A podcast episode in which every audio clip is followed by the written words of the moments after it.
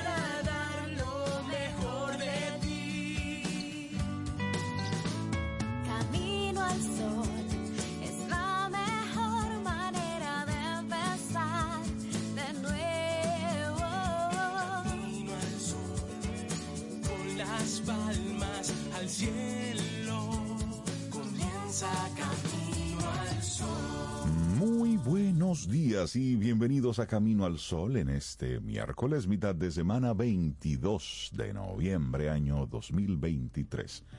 Buenos días, Cintia Ortiz, Obeida Ramírez, a todos nuestros amigos y amigas Camino al Sol oyentes que conectan con nosotros a través de estación 97.7 y también caminoalsol.do. Buen día, ¿cómo están? Yo estoy muy bien, Rey. Yo espero que tú también, y Cintia, y Loandri, y Elizabeth. Y quiero felicitar de manera especial a una persona muy importante que está de cumpleaños hoy. ¿Quién cumpleaños hoy? Cualquier persona que esté de cumpleaños. A ese ser hoy. especial, sí. A ese gusta. ser especial. Lo felicito. y Bonito día, 22 de noviembre. Tú sabes quién eres, tú que estás de Exacto. cumpleaños A en el día de mismo, a hoy. ti misma, Sí, sí, abrázate, date Ay, cariño, sí, sí, sí, mírate sí. al espejo y dite palabras bonitas. Me quiero, me Mm. quiero. Qué suerte que me Exacto. caigo bien. Ay, Exacto. señores. Qué suerte que en esta vida me tocó contigo. Mime conmigo. ¿Y tú, Cintia, cómo estás? Bien, me gusta esa actitud de saludar y felicitar sí. al que está de cumpleaños o celebrando algo especial, porque ya que Ay, estamos en eso, algo, cualquier cosa, un aniversario, Sí, una sí. graduación estos días, lo que sea, un ascenso, un cambio de trabajo, un cambio de vida. Que se celebre Me hoy. gusta, me gusta. Y así que eso... eso lo sabes da- tú, pero felicidades. Y también eso nos hace detenernos y conectar con la conciencia y hacerlo a conciencia. Eso es importante y entonces eso ahí lo, ponemos con, junto al, al ladito ahí de nuestra intención para el día de hoy. Porque los amigos Camino al Sol oyentes nos dicen, me gusta cuando nos comparten una, una intención, una actitud camino al sol, porque a veces tú, tú te levantas, te preparas, eh, ha- haces rápido todo lo que tienes que hacer y vas a la calle. Es decir, el día te llama y no te detienes dos minutos a pensar, ok, ¿y, y hoy para qué es esto? ¿Y hoy por, por qué es todo esto? Entonces, de repente, la intención que te compartimos puede servirte de motivación o por lo menos de, de un alto para pensar en ello. Sí, sí, me gusta. Sí, sí, sí. Bueno, y la actitud Camino al Sol para el día de hoy, 22 de noviembre, es sobre la conciencia. Y es, la conciencia debe ser tan integral que trascienda hacia la tecnología y lo digital. Claro, porque también con eso hay que ser consciente. Y tú sabes que a propósito de ese comentario que, que hacía Rey, de esas personas que a veces me toca, que salgo corriendo, que... Y, y no, Cintia, a veces hay que dedicarse, por ejemplo, yo lo hice así un poco a conciencia, como cada paso que tú das en tu casa, cada acción que tú generas, que te cuelas un café, como ir consciente constantemente de eso, que si tomé el celular para hacer una nota, un recordatorio de algo que, que debo hacer hoy, como hacerlo consciente, totalmente presente. Tiene un sabor diferente. Saqué a pasear a Lía aún con un espacio que para ella es nuevo. Y yo entiendo que hermoso y más bonito para ella porque hay grama y cosas. Y la solté. Y como que irse disfrutando eso, salir de la casa y tú mirar cada elemento de la casa. Tú dices, ah, vuelvo ahorita. Exacto. Y eso es, eso es una riqueza. hacer esa- Sí, Eso es sí, ganancia. Sí, te escucho. Sí, Así es. Y observarlo y disfrutarlo, sentirlo. cada co- porque a veces uno, tú sabes, con tantas prisas se pierde de, de esas pequeñas cosas que son las que acompañan a uno siempre. Y, y hay que disfrutar. Y esas son las pequeñas grandes cosas. Exactamente. Porque la realidad no nos llevamos absolutamente nada. Todos los cachivaches se quedan aquí. Sin embargo, nos llevamos eso. Claro, esa Las sensaciones, las Te emociones. confieso también, Rey Cintia, que pasé por un, ¿Por un qué? ¿Un elevado? un elevado. Ah. Dije, bueno, estoy pasando por aquí. Ujú. Y pasé y salí bien. Y saliste. sí. Porque hasta eso hay que como que Sí. sin, Es sin que drama, sin drama. Ponemos la vida, ponemos la vida entonces en perspectiva. Y cuando ocurren cosas como la que lamentablemente pasaron el, el pasado sábado en nuestro país, es para poner la vida en perspectiva. Que les Esto- recuerdan a uno lo frágiles que Sí. somos, lo inesperado Y- que puede ser la Y vida. sobre todo hacer la, la invitación a propósito de, de una de una expresión que, que leí ayer de uno de los de una de las sobrevivientes de la tragedia del pasado sábado cuando se derrumbaban ahí parte de las placas de, de protección del, del elevado que está ahí en la Máximo Gómez con 27 decía óyeme estábamos desesperados tratando de salir y la gente lo que estaba era allá arriba filmando y tirando fotografías y uno lo que necesitaba aquí abajo era ayuda. Entonces, invitarnos a que soltemos los celulares, soltemos las pantallas, comencemos a verle la a la gente, comencemos a verla al rostro. Es decir, tenemos ahora un, un afán por estar filmándolo todo, por estar cubriéndolo todo. Hermano, hay cosas que no hay que filmarlas. Hay cosas que, que es que tú vayas y, y pongas manos a la obra. Es decir, que soltemos esa, esa, esa impresión de siempre quererlo captarlo todo, porque al final, mira, lo, lo, lo real es que tú eso no lo vas a utilizar y no lo vas a volver a ver nunca más. Eso es lo primero, a menos que tú no lo, no lo subas, eso es lo primero. Pero luego el nivel de utilidad que eso pudiera tener, cuando en el momento hay una persona que lo que está es necesitando Claro. ayuda. Entre la vida y la Claro. muerte, y Por usted se está favor. dedicando a tomar fotos y Entonces- a filmar. Eso, eso es un capítulo de Black Mirror. Así es. Ese punto donde la gente se paraliza y lo que quiere es todo filmarlo para, para subirlo. Yo entiendo que eran, eran piezas muy pesadas, pero realmente la gente dice que había entre 100 y 200 personas mirando. Mirando, Entonces, obstaculizando. Fuerza Entonces, suficiente para levantar un poquito y ver si se puede sacar algo o algo. Por lo menos intentarlo. Por lo menos. Entonces, eh, hoy es un poco de esto, de la conciencia. Debe ser tan integral que trascienda hacia la tecnología y hacia lo digital. Y es precisamente eso. Conciencia, que, que trascienda trascienda. la tecnología y que que trascienda, el trascienda todo. Eso es lo que te queremos invitar. Hoy tenemos varios días eh, internacionales que se celebran y uno de ellos a Sobeida sí que le gusta, que es el Ay, Día pues. Internacional del Músico o el Día de la Música.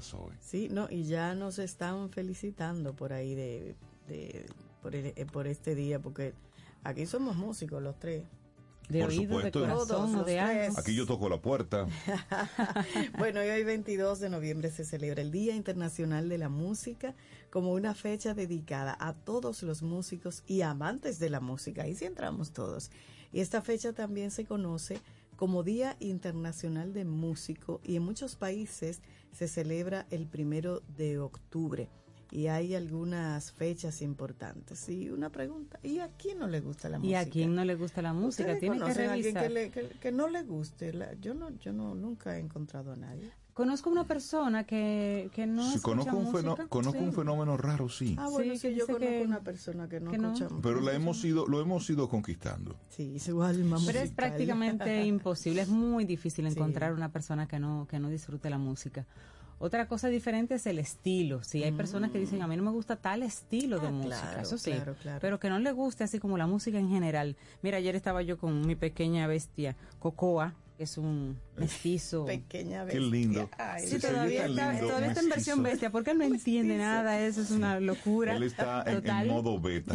Modo beta. El pobre. Pero ayer, eh, lo- mientras lo tenía un ratito ahí caminándolo, le puse una música eh, de esas que me gustan a mí, creo que en un Dorma, una cosa así, y en el celular. Ajá. Y él automáticamente dejó de corretear y de brincar. Y se se, puso, tranquilizó. se puso a mirar así como para el cielo, como que ¿de dónde viene eso? De- sí, se Es que tranquilizó. la música no tiene lenguaje. O se sea, tranquilizó. Mira hasta los animales. es un animal, Educando a sí, Cocoa, que eso es una Cocoa. gran cosa. Con eso imagínate. Felicitar en el día de hoy a nuestra queridísima Melissa Moya, que es nuestra profesora de apreciación musical. Y ella es músico, ella es mucho, sí, músico. sí, sí, sí. Y siempre trae músicos, compañeros a que nos acompañen en el programa. Así que a ellos, Mira, todo el que vibre así bien con la música, eh, felicitaciones. claro.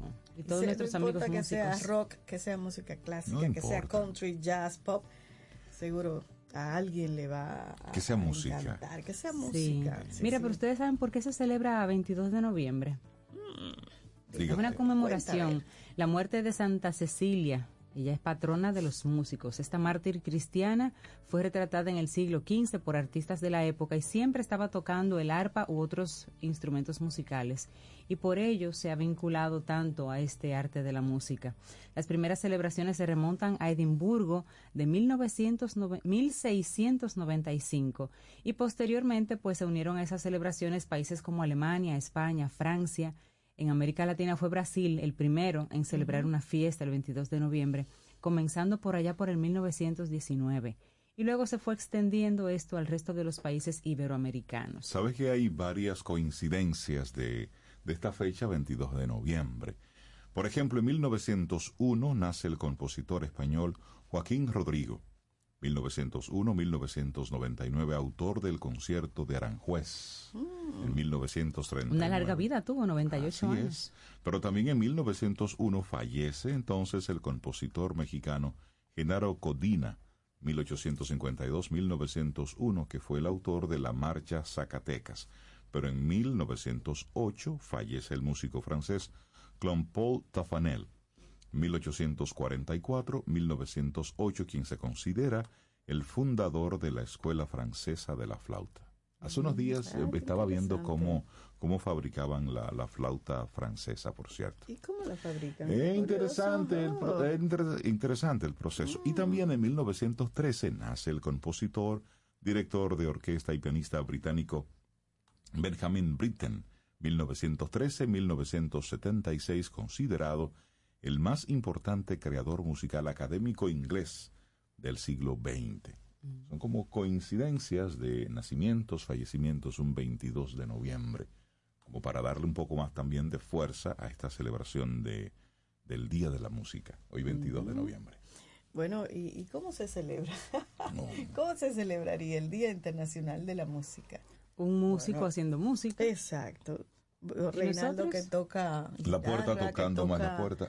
Que está aprendiendo piano hoy, Reinaldo, la invitación es que tú tomes Eh, unos Tan, minutos tan, y toque tan, un Eh, ya, ya el piano, pa- el piano pasó tan. a, a mejores manos. Ah, ah, Sí, pasó a- a manos que, que tienen un futuro por delante artístico.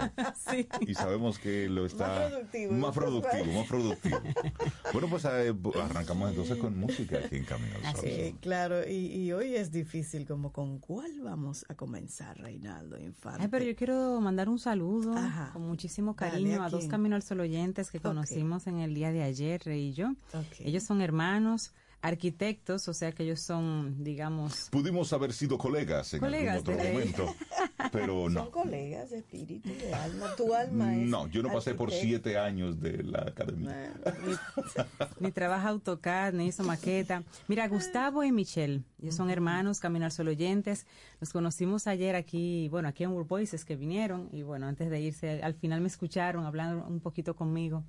Pero tú eres Cintia. Ah, Nosotros somos descubrieron. Camino al Sol oyentes. Ay, sí. o sea, de verdad que estaban aquí, gracias. no por- sabían que- Estaban aquí, pero es que tú sabes que aquí en la dinámica cada quien en lo Claro. suyo.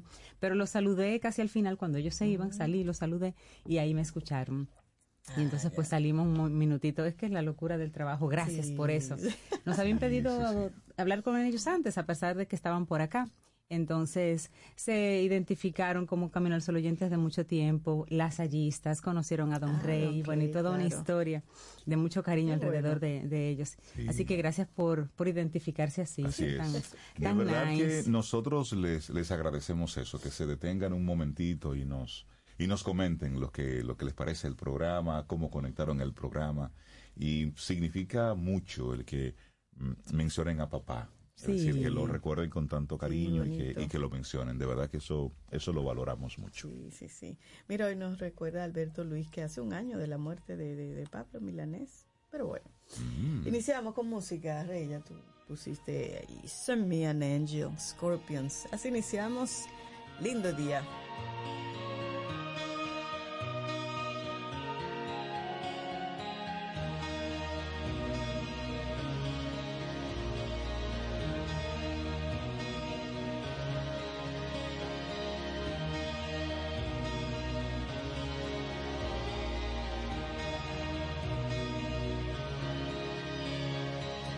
Said, just walk this way to the dawn of the light. The wind will blow into your face as the years pass you by.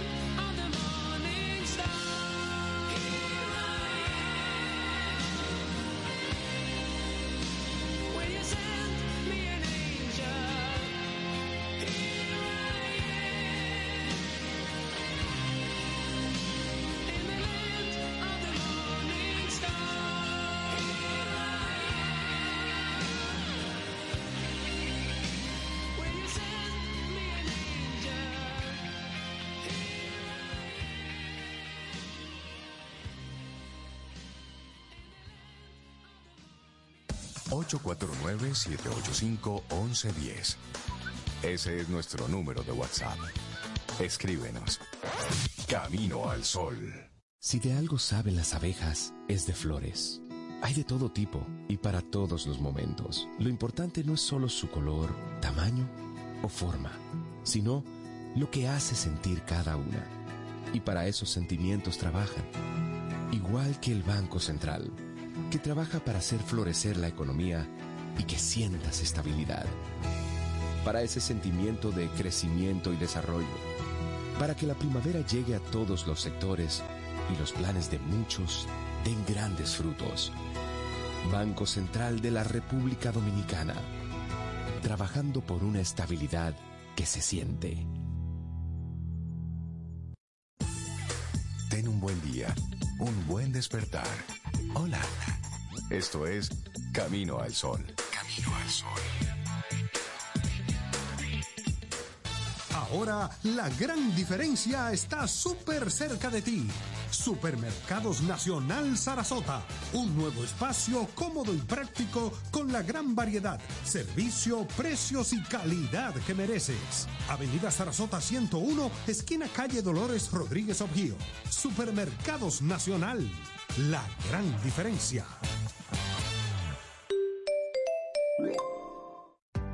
Tomémonos un café.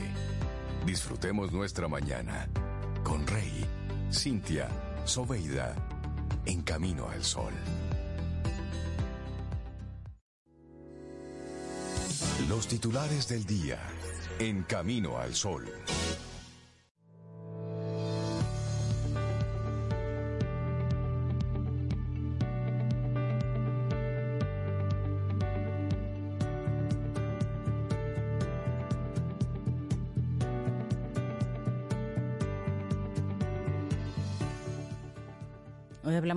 Y hablaremos de conciencia, esa conciencia integral que tiene que trascender lo digital, la tecnología, las redes sociales.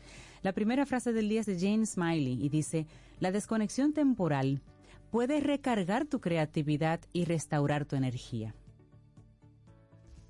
Y nosotros vamos aquí en este Camino al Sol, 7.22 minutos, a compartirte algunos de los titulares que recoge la prensa nacional e internacional. Bueno, el vocero de la bancada del PLD en el Senado, Iván Lorenzo, sometió al Pleno Senatorial una resolución que busca la creación de una comisión de senadores para investigar las actuaciones de los organismos de emergencia y de otras instituciones respecto a las consecuencias del disturbio tropical del sábado 18 de noviembre de este año.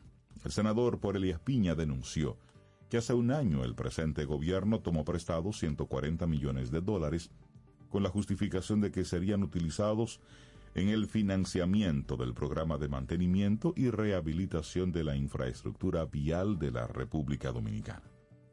Entonces, el senador por Elías Piña cuestiona y dice, ¿cómo es posible que luego de que se tomara dinero prestado para el mantenimiento de estas infraestructuras y que ciudadanos hayan señalado el deterioro del paso desnivel de la avenida 27 de febrero, las autoridades se hayan hecho de la vista gorda, trayendo como consecuencia la pérdida de las vidas humanas.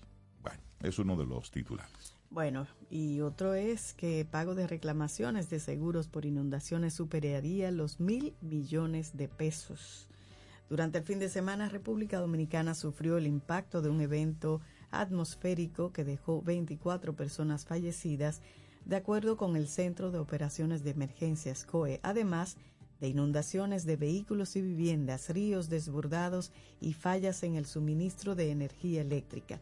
Ante esta situación, el presidente ejecutivo de la Cámara Dominicana de Aseguradores y Reaseguradores, CADOAR, Francis Glass, afirmó que desde el sábado este sector ha recibido más de 2.000 reclamaciones, estimando que los pagos a los afectados superarían los mil millones de pesos por la magnitud de las lluvias e inundaciones, tanto vehiculares, agrícolas y de viviendas.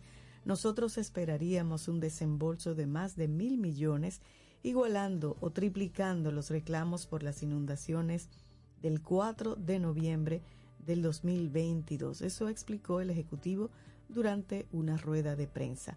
En el 2022, la Superintendencia de Seguros pagó en reclamos 40 mil millones de pesos, es decir, el 41.2% de los 97 mil millones generados. El Ejecutivo sostuvo que solo por las inundaciones de noviembre del 2022 se desembolsaron mil millones de pesos. Bueno, cambiamos de tema. La Comisión para la Supervisión de las Infraestructuras Nacionales ante el Cambio Climático va a concentrar su trabajo en la evaluación de puentes, carreteras, taludes y edificaciones que puedan estar construidas sobre fallas geológicas o suelos muy blandos. Esto a propósito de esa comisión que se eh, mencionó en el día de ayer de supervisión, una Comisión para Supervisión de Infraestructuras. Se va a concentrar básicamente en puentes y en carreteras. El geólogo Osiris de León, presidente de esa comisión anunciada por el mandatario Luis Abinader, dijo que en sus evaluaciones tomarán en cuenta el cambio climático, las lluvias, las crecidas de ríos, tipo de material donde está la obra, capacidad de socavación, posibles daños por crecidas y finalmente las recomendaciones de correctivos. Se trata de ir y ver puentes que puedan tener debilidades, taludes con vulnerabilidades, algún hospital importante que pueda tener alguna vulnerabilidad, exponer eso, pasarlo directamente al presidente de la República y ya el presidente se encargaría de pasar eso a la institución del Estado que él entienda que puede asumir y debe asumir los correctivos del lugar. Este es un proyecto que dijimos una comisión que va a evaluar, bueno, miles de infraestructuras en tan solo seis meses, que es el tiempo que va a estar esta, este, este proceso, digamos, este equipo trabajando. Mira, es mucho trabajo. Es mucho, es mucho trabajo. ¿Lo van a hacer? No, no es posible. es decir, las cosas hay que, hay que llamarlas por su nombre. ¿Es posible? No. 140 millones de dólares es posible para darle mantenimiento a las vías. No, no es posible. Es decir, estar pegando parches es lo que estamos haciendo constantemente. Aquí somos muy buenos para hacer obras, pero somos muy malos para dar mantenimiento. Somos muy malos para que las regulaciones se cumplan. Miren, lo que ocurrió en Mano Guayabo, sí, aquí en Santo Domingo Oeste hay tristeza, hay desesperanza, hay nostalgia. Fallecieron tres personas en una sola calle, eh, en la calle Blasina Campuzano, ahí en Mano Guayabo. Tres personas eh, perdieron la vida luego de que una pared colapsara y se inundara todo. Y luego que dicen los vecinos que tienen viviendo ahí 15, 20, 30 años y que nunca habían visto algo así. Pero ¿qué ocurrió en esta ocasión? Bueno, dice Margarita Galván, que perdió a su esposo y a su suegra en ese terrible desastre. Ella dice, mi esposo se cansó de ir al ayuntamiento, poner denuncias desde que comenzaron a hacer el proyecto, pero nunca fue escuchado. ¿Y cuál fue el proyecto? Bueno, el proyecto es el residencial Western Tower, que levantaron ahí una, una pared y entonces la cañada fue obstruida al ser tapada por la construcción de ese residencial y eso fue lo que provocó las inundaciones. Ven a lo que me refiero, por supuesto. Entonces, yo soy amigo del desarrollo y el crecimiento, pero ese lugar, ese, ese residencial, cumplía con las, los diferentes permisos, con los diferentes estudios, es decir, todos sabemos lo que ocurre cuando usted obstruye una cañada, cuando usted obstruye un paso de agua. Todos sabemos lo que ocurre. Entonces ahora, ¿quién paga todos esos platos rotos? Ahora tenemos toda una comunidad, Mano Guayabo, está ahora mismo afectada.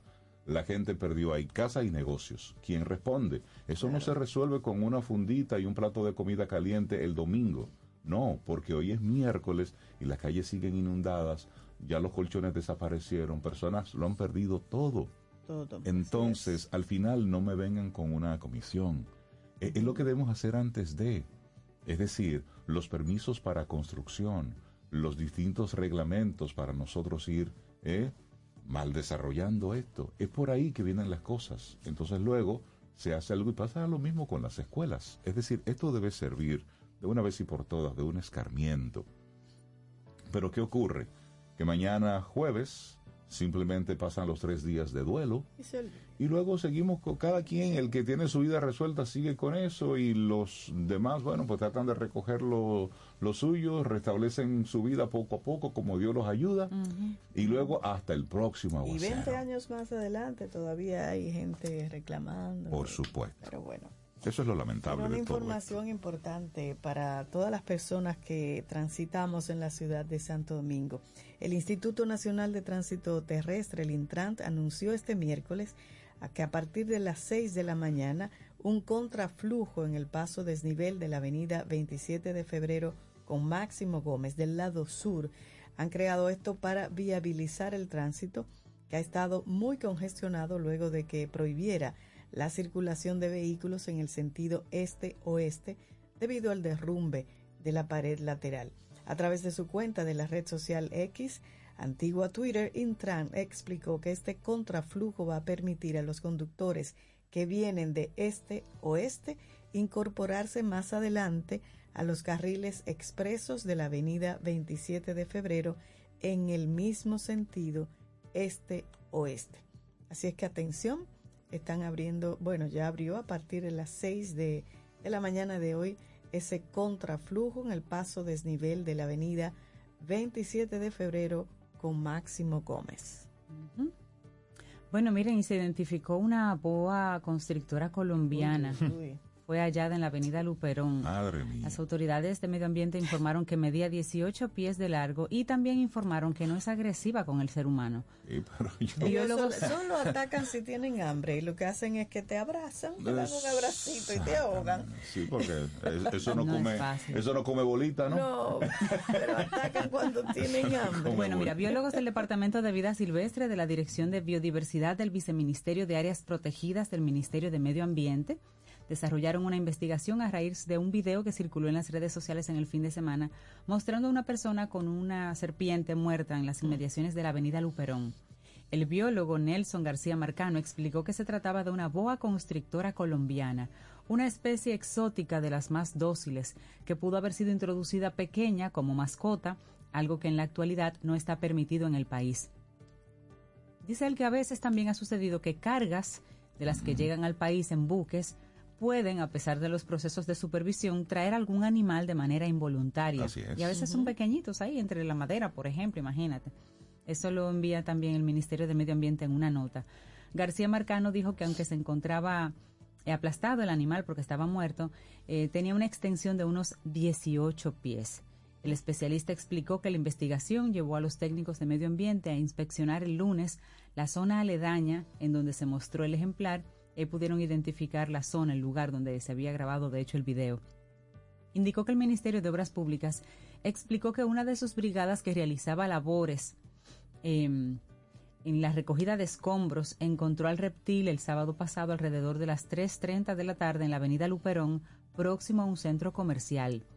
Estamos en el proceso de determinar cómo murió la serpiente, aunque obreros de la zona nos dicen que al parecer el animal, buscando calor, se refugió en la oruga de una retroexcavadora y la maquinaria luego se encendió, la encendieron y la maquinaria la mató de forma accidental. Sí, fue posible. Lo más importante que queremos es que la población dominicana apoye a las autoridades y alerte a medio ambiente a través de la línea verde o al Parque Zoológico Nacional cuando vea cualquier ejemplar de una especie silvestre que requiera de protección o simplemente de gestión y de manejo. Claro que sí. Bueno, cambiemos de tema, nos vamos ahora al plano internacional.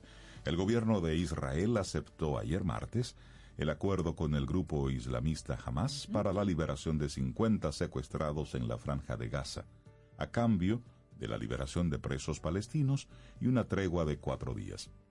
Ahora, antes del anuncio, Hamas ya había adelantado que la pelota estaba en el campo de Israel después de que el grupo informara de su posición sobre el acuerdo a los mediadores de Qatar y Egipto.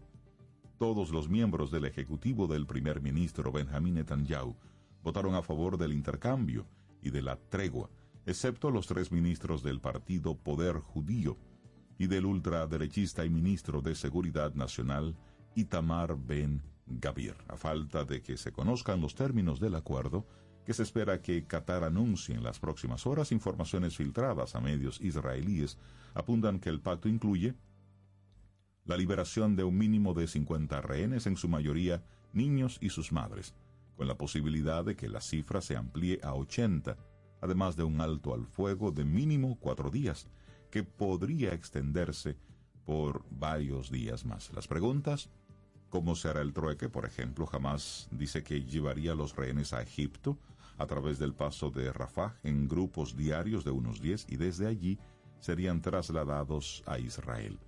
Por su parte, Israel deberá entonces excarcelar a unos 150 prisioneros palestinos, también en su mayoría mujeres y menores que no estén condenados por delitos de sangre. Pero bueno, ahí va ese tema. Bueno, lo importante es que se estén abriendo como Espacios de conversación. y caminos. Bueno, bueno, nos quedamos también en el plano internacional bien cerquita de nosotros. El presidente de la Asamblea de las Naciones Unidas, Denis Francis, y el primer ministro haitiano, Ariel Henry, se reunieron este lunes en Haití para tratar soluciones ante el conflicto originario en la frontera por el desvío del río Masacre. La reunión se desarrolló en torno a la búsqueda de una solución negociada a la disputa fronteriza entre la República Dominicana y la República de Haití para el uso de las aguas del río Masacre, indica el gobierno haitiano. Ariel Henry también sostuvo una reunión con el ex primer ministro británico Tony Blair y miembros del equipo de su Instituto para el Cambio Global. La información fue dada a conocer en las cuentas de redes sociales del gobierno haitiano. El jefe de gobierno exploró con el señor Blair la posibilidad de utilizar los buenos oficios de su fundación para facilitar la reanudación de las discusiones con el fin de normalizar las relaciones entre los dos países, respetando los derechos reconocidos de cada uno. Eso indicó el gobierno haitiano en el antiguo Twitter. Por otro lado, el representante permanente de Trinidad y Tobago ante la ONU informó a Henry la solidaridad de la comunidad internacional con el pueblo haitiano. También le aseguró el acompañamiento de las Naciones Hermanas en la búsqueda de la seguridad haitiana para la restauración de las instituciones democráticas, la estabilidad y el bienestar de los haitianos.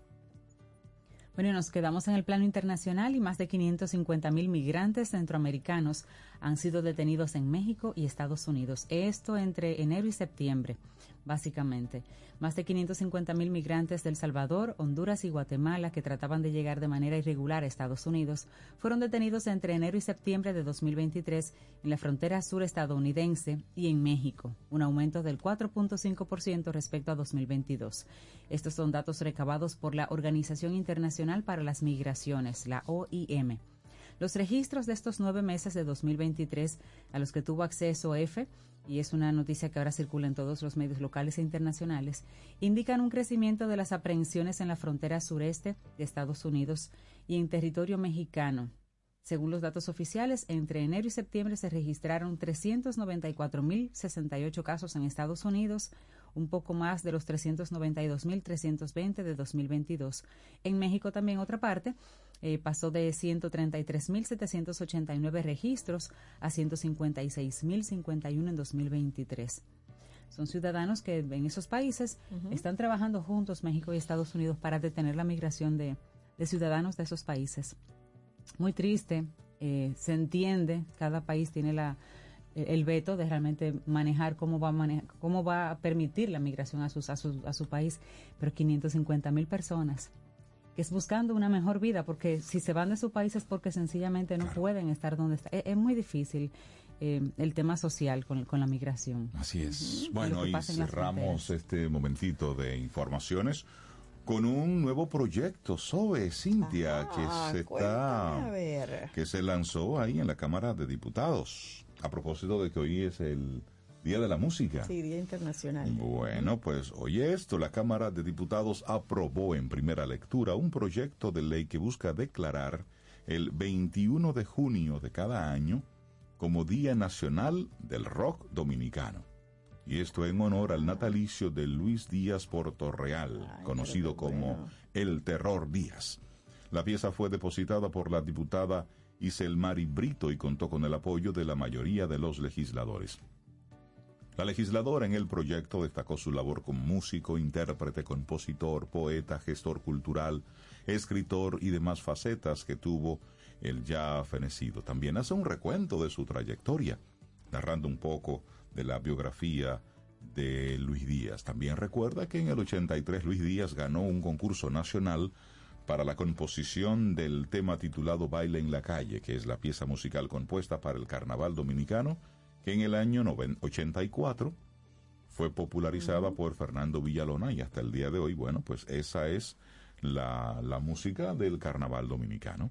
Así es. Entonces, me parece chévere, me parece bien. La pieza aún debe ser leída y aprobada en una segunda lectura y luego completar, bueno, todos los distintos trámites. Pero que tengamos un Día Nacional del Rock Dominicano, eso está chévere. Forma parte de, de lo que es la parte cultural nuestra y me parece, artística. me parece también justo como que sea en honor a Luis, a Luis Díaz. Díaz, por supuesto. Claro un que sí. referente en, en la música Sí, claro que nuestra. sí. sí, sí, Bueno. investigador también de- de, nuestros de nuestras raíces. Así cerramos este momentito de informaciones. ¿Y qué les parece si escuchamos algo de, de Luis Díaz? Bueno, me ya que lo, lo mencionas, esto que se llama Toro Bravo, tonada es de Luis Díaz y así seguimos acá en Camino al Sol.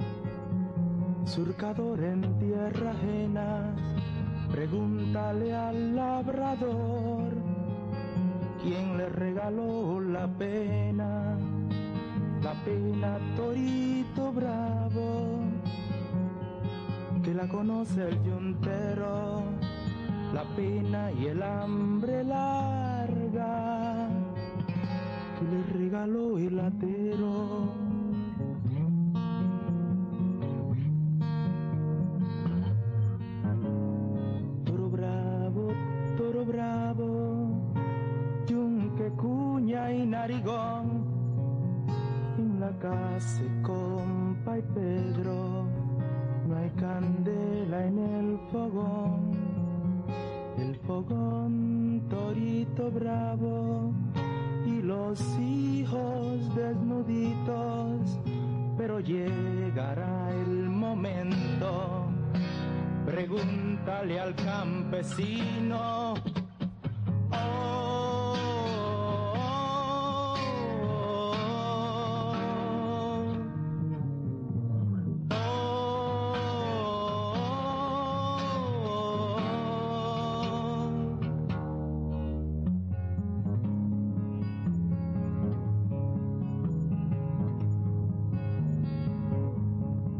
Toro bravo, toro bravo, el chiquero es la prisión y para el pobre yuntero la manía del patrón.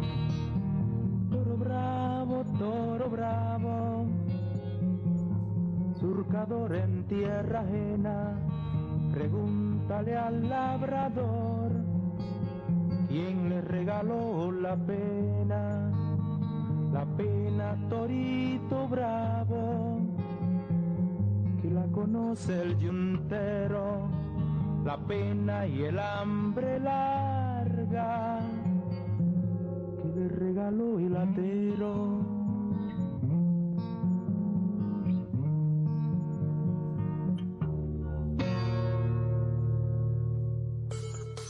¿Quieres formar parte de la comunidad Camino al Sol por WhatsApp?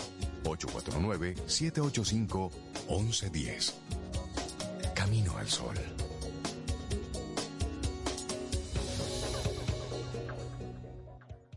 En HH Solutions somos especialistas en soluciones de tecnología de la información con más de 20 años de experiencia en el mercado. Apoyamos la transformación digital, asegurando productos innovadores y sirviendo con responsabilidad. Colaboramos con aliados viables, por eso tenemos más de 18 años de relación de negocios con Dell Technologies. Trabajamos en equipo, así proporcionamos un ambiente familiar que se refleja en el servicio. Por eso, HIH es líder en protección de datos con más de 300 implementaciones locales e internacionales. Estamos certificados en soluciones de Data Center de Dell Technologies. Ofrecemos servicios y consultoría en ciberseguridad y protección moderna de datos. Te ayudamos a innovar para ser eficiente y eficaz. HIH Solutions, el aliado para tus innovaciones en la nube y Data Center. Ten un buen día, un buen despertar. Hola. Esto es Camino al Sol. Camino al Sol. A lo largo de estos 57 años, en Patria Rivas entendemos tus miedos y preocupaciones. Hemos sido testigos de historias, lucha y superación, colaborando con resultados certeros que han traído alivio y tranquilidad. Nuestro deseo de aniversario es verte sano, brindando a tu salud. 57 aniversario, Patria Rivas, tu mejor resultado. Tomémonos un café. Disfrutemos nuestra mañana con Rey, Cintia, Soveida, en camino al sol. Laboratorio Patria Rivas presenta En Camino al Sol, la reflexión del día.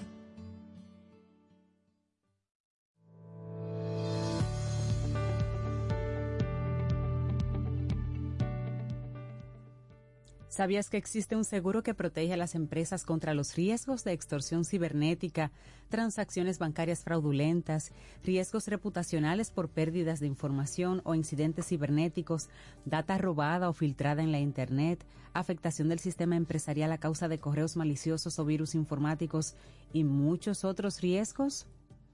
¿No lo sabías? Bueno, ayer en el, en el segmento Quien Pregunta Aprende con Escuela Sura conocimos un poco sobre el seguro de activos digitales único en República Dominicana, el cual busca responder ante la pérdida de información de una empresa. Te invitamos a que puedas escuchar en nuestra web esta comunicación, esta agradable conversación, caminoalsol.do. Y así seguimos aprendiendo sobre lo interesante de esta protección.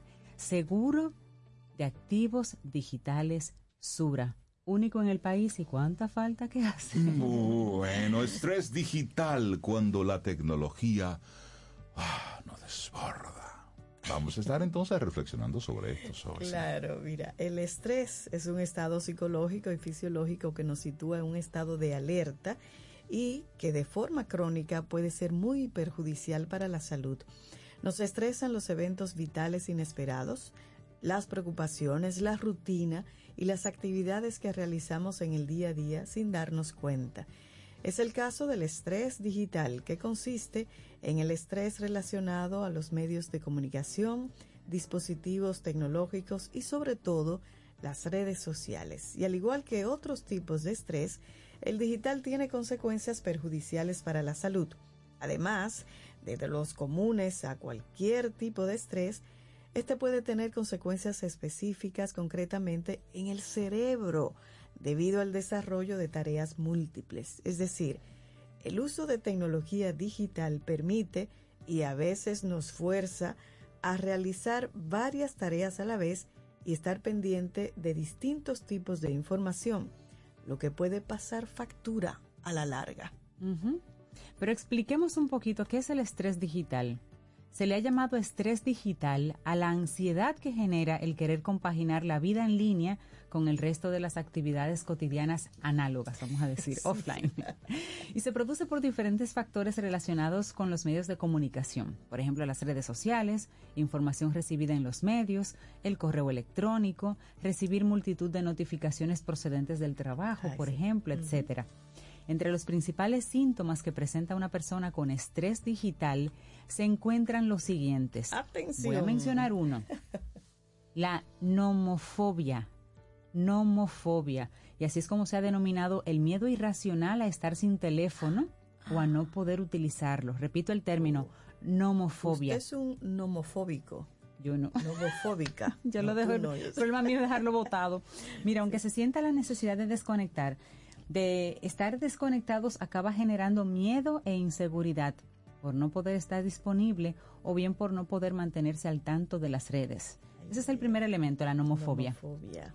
Luego están las conductas de comprobación, es decir, la necesidad de consultar si hay algún pendiente. Por ejemplo, comprobar si hemos recibido algún correo electrónico, algún mensaje o consultar el feed de nuestra red social favorita. Pero también está ahí esa necesidad de, de estar conectado siempre. Se siente entonces la necesidad de desconectarte.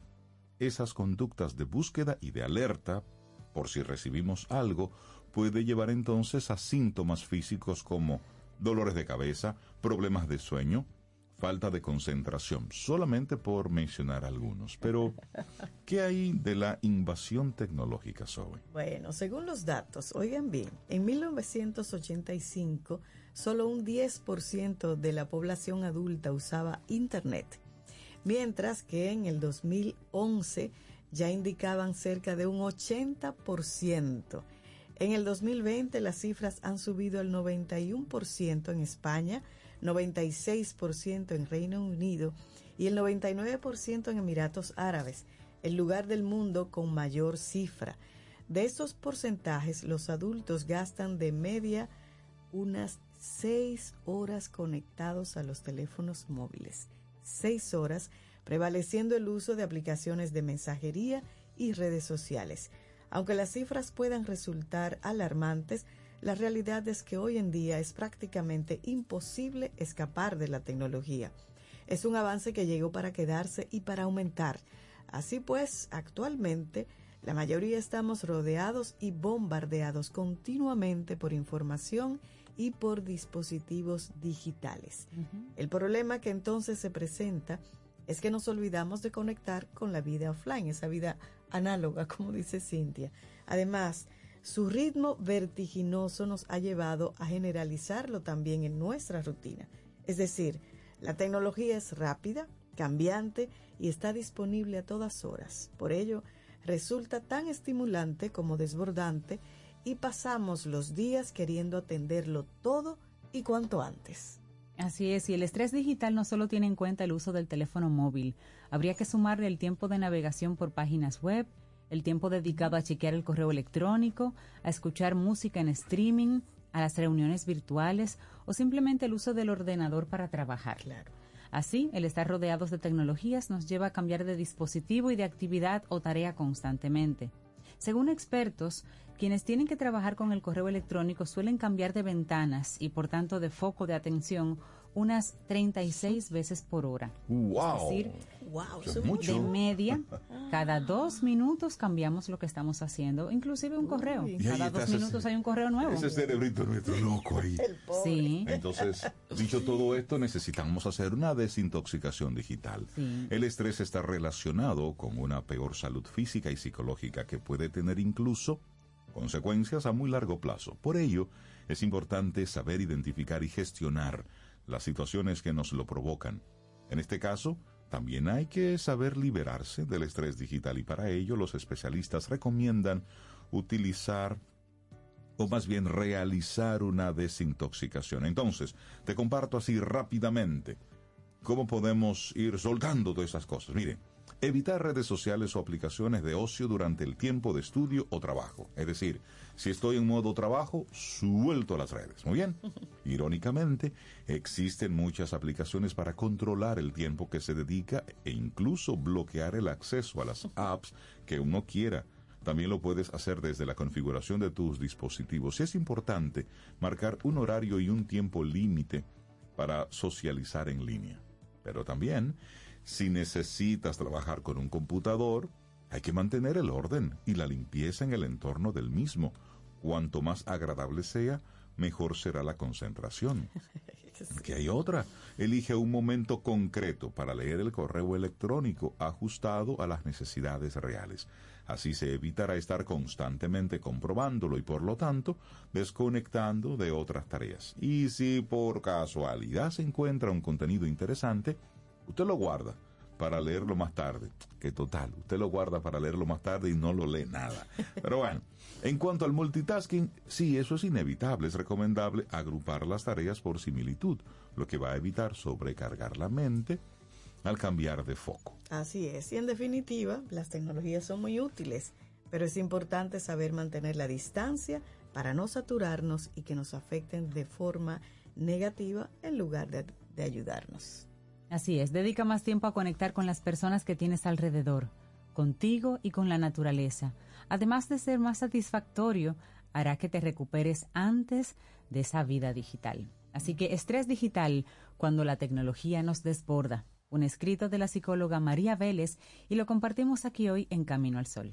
Laboratorio Patria Rivas presentó En Camino al Sol la reflexión del día.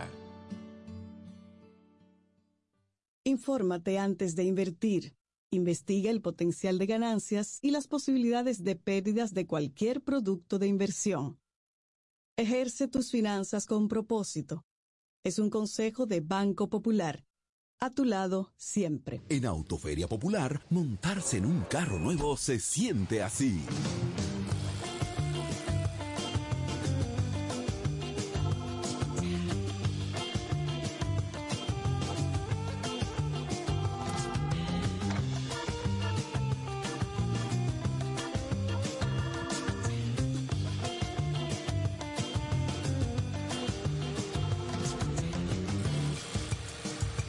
Emoción de un carro nuevo no hay que entenderla, hay que vivirla.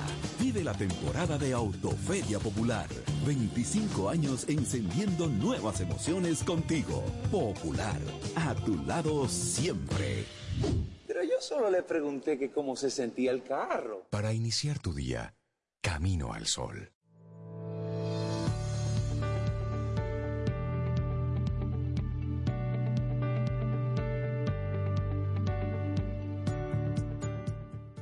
La tecnología nos conecta con el mundo, pero a veces nos desconecta de nosotros mismos. Jack Cornfield. Continuamos en este Camino al Sol, listos para conversar con Isabela Paz, pedagoga, terapeuta, eh, terapeuta y sobre todo una mujer que tiene un centro muy especial, cuyo nombre me encanta, Felices Jugando, y tiene una, una misión muy, muy potente en este tiempo. Y siempre que Isabela nos, nos comparte sus temas es invitándonos a que como padres nos sentemos, miremos un poquitito hacia adentro y observemos cómo lo estamos haciendo con los más pequeños. Isabela, buenos días y bienvenida a Camino al Sol. ¿Cómo estás? Hola, buenos días. Muchas gracias nuevamente por recibirme. Estoy muy bien eh, aquí con un tema también muy importante, muy acorde en estos tiempos, que es cómo podemos construir una crianza para la paz. Así es. ¿no? En medio de toda la violencia que estamos eh, teniendo, toda la, o sea, por todos lados. Y ustedes que hablaban ahorita de toda la parte digital, pues están viendo cada vez más eh, en otros países, ¿verdad? Eh, están despertando este tema de las pantallas. Incluso hace poco salió un artículo sobre cómo los educadores, no recuerdo en el país, si era España, no me acuerdo, pero era en Europa, están mirando cómo los chicos, los adolescentes, empiezan a tener conductas mucho más eh, agresivas, violentas, de acoso, de burla, es decir, cómo esta tercerización y delegación de la educación a dispositivos, a otros amigos, estos niños que pasan horas y horas hasta las 7, de 7 a 7 en las instituciones.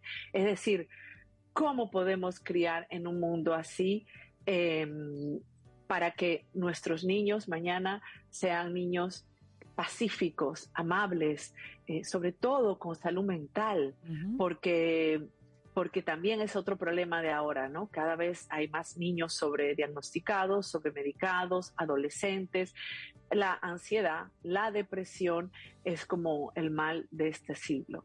Y cuando yo puse el título, yo no estaba muy clara del título porque porque sí, es para la paz, pero en verdad es para la salud mental. Mm, Todas las personas que llegan a desarrollar salud mental, llegan a desarrollar compasión, llegan a desarrollar amabilidad, empatía, estos aspectos que, que pues van a, alimentar y, y hacer prosperar la paz en el mundo. sí. Pero todo esto empieza en el útero, empieza en el principio de la vida, que era otro tema, pero lo voy a traer después, que yo quería poner el título del inicio de la vida, pero no, quería hablar de la crianza, quería hablar de cómo podemos nosotros eh, ayudar a nuestros hijos a construir ese nido afectivo que les permita ir al mundo y llevar luz al mundo y ser seres de transformación hacia la paz, ¿no? Y el primero, bueno, si está sacado de una autora que se llama, que ahorita les paso el nombre porque no, no me acuerdo, pero es Maxi algo.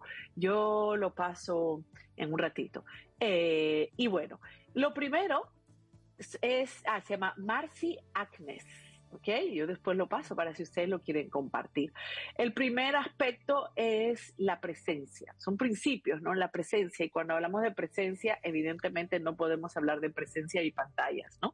La presencia es esta sensación emocional, este eh, compromiso, enganche que tiene el adulto hacia los niños a nivel de su pensamiento, de su sentimiento y de toda su atención. O sea, este adulto presente está plenamente enfocado, plenamente conectado o conectada, ¿verdad?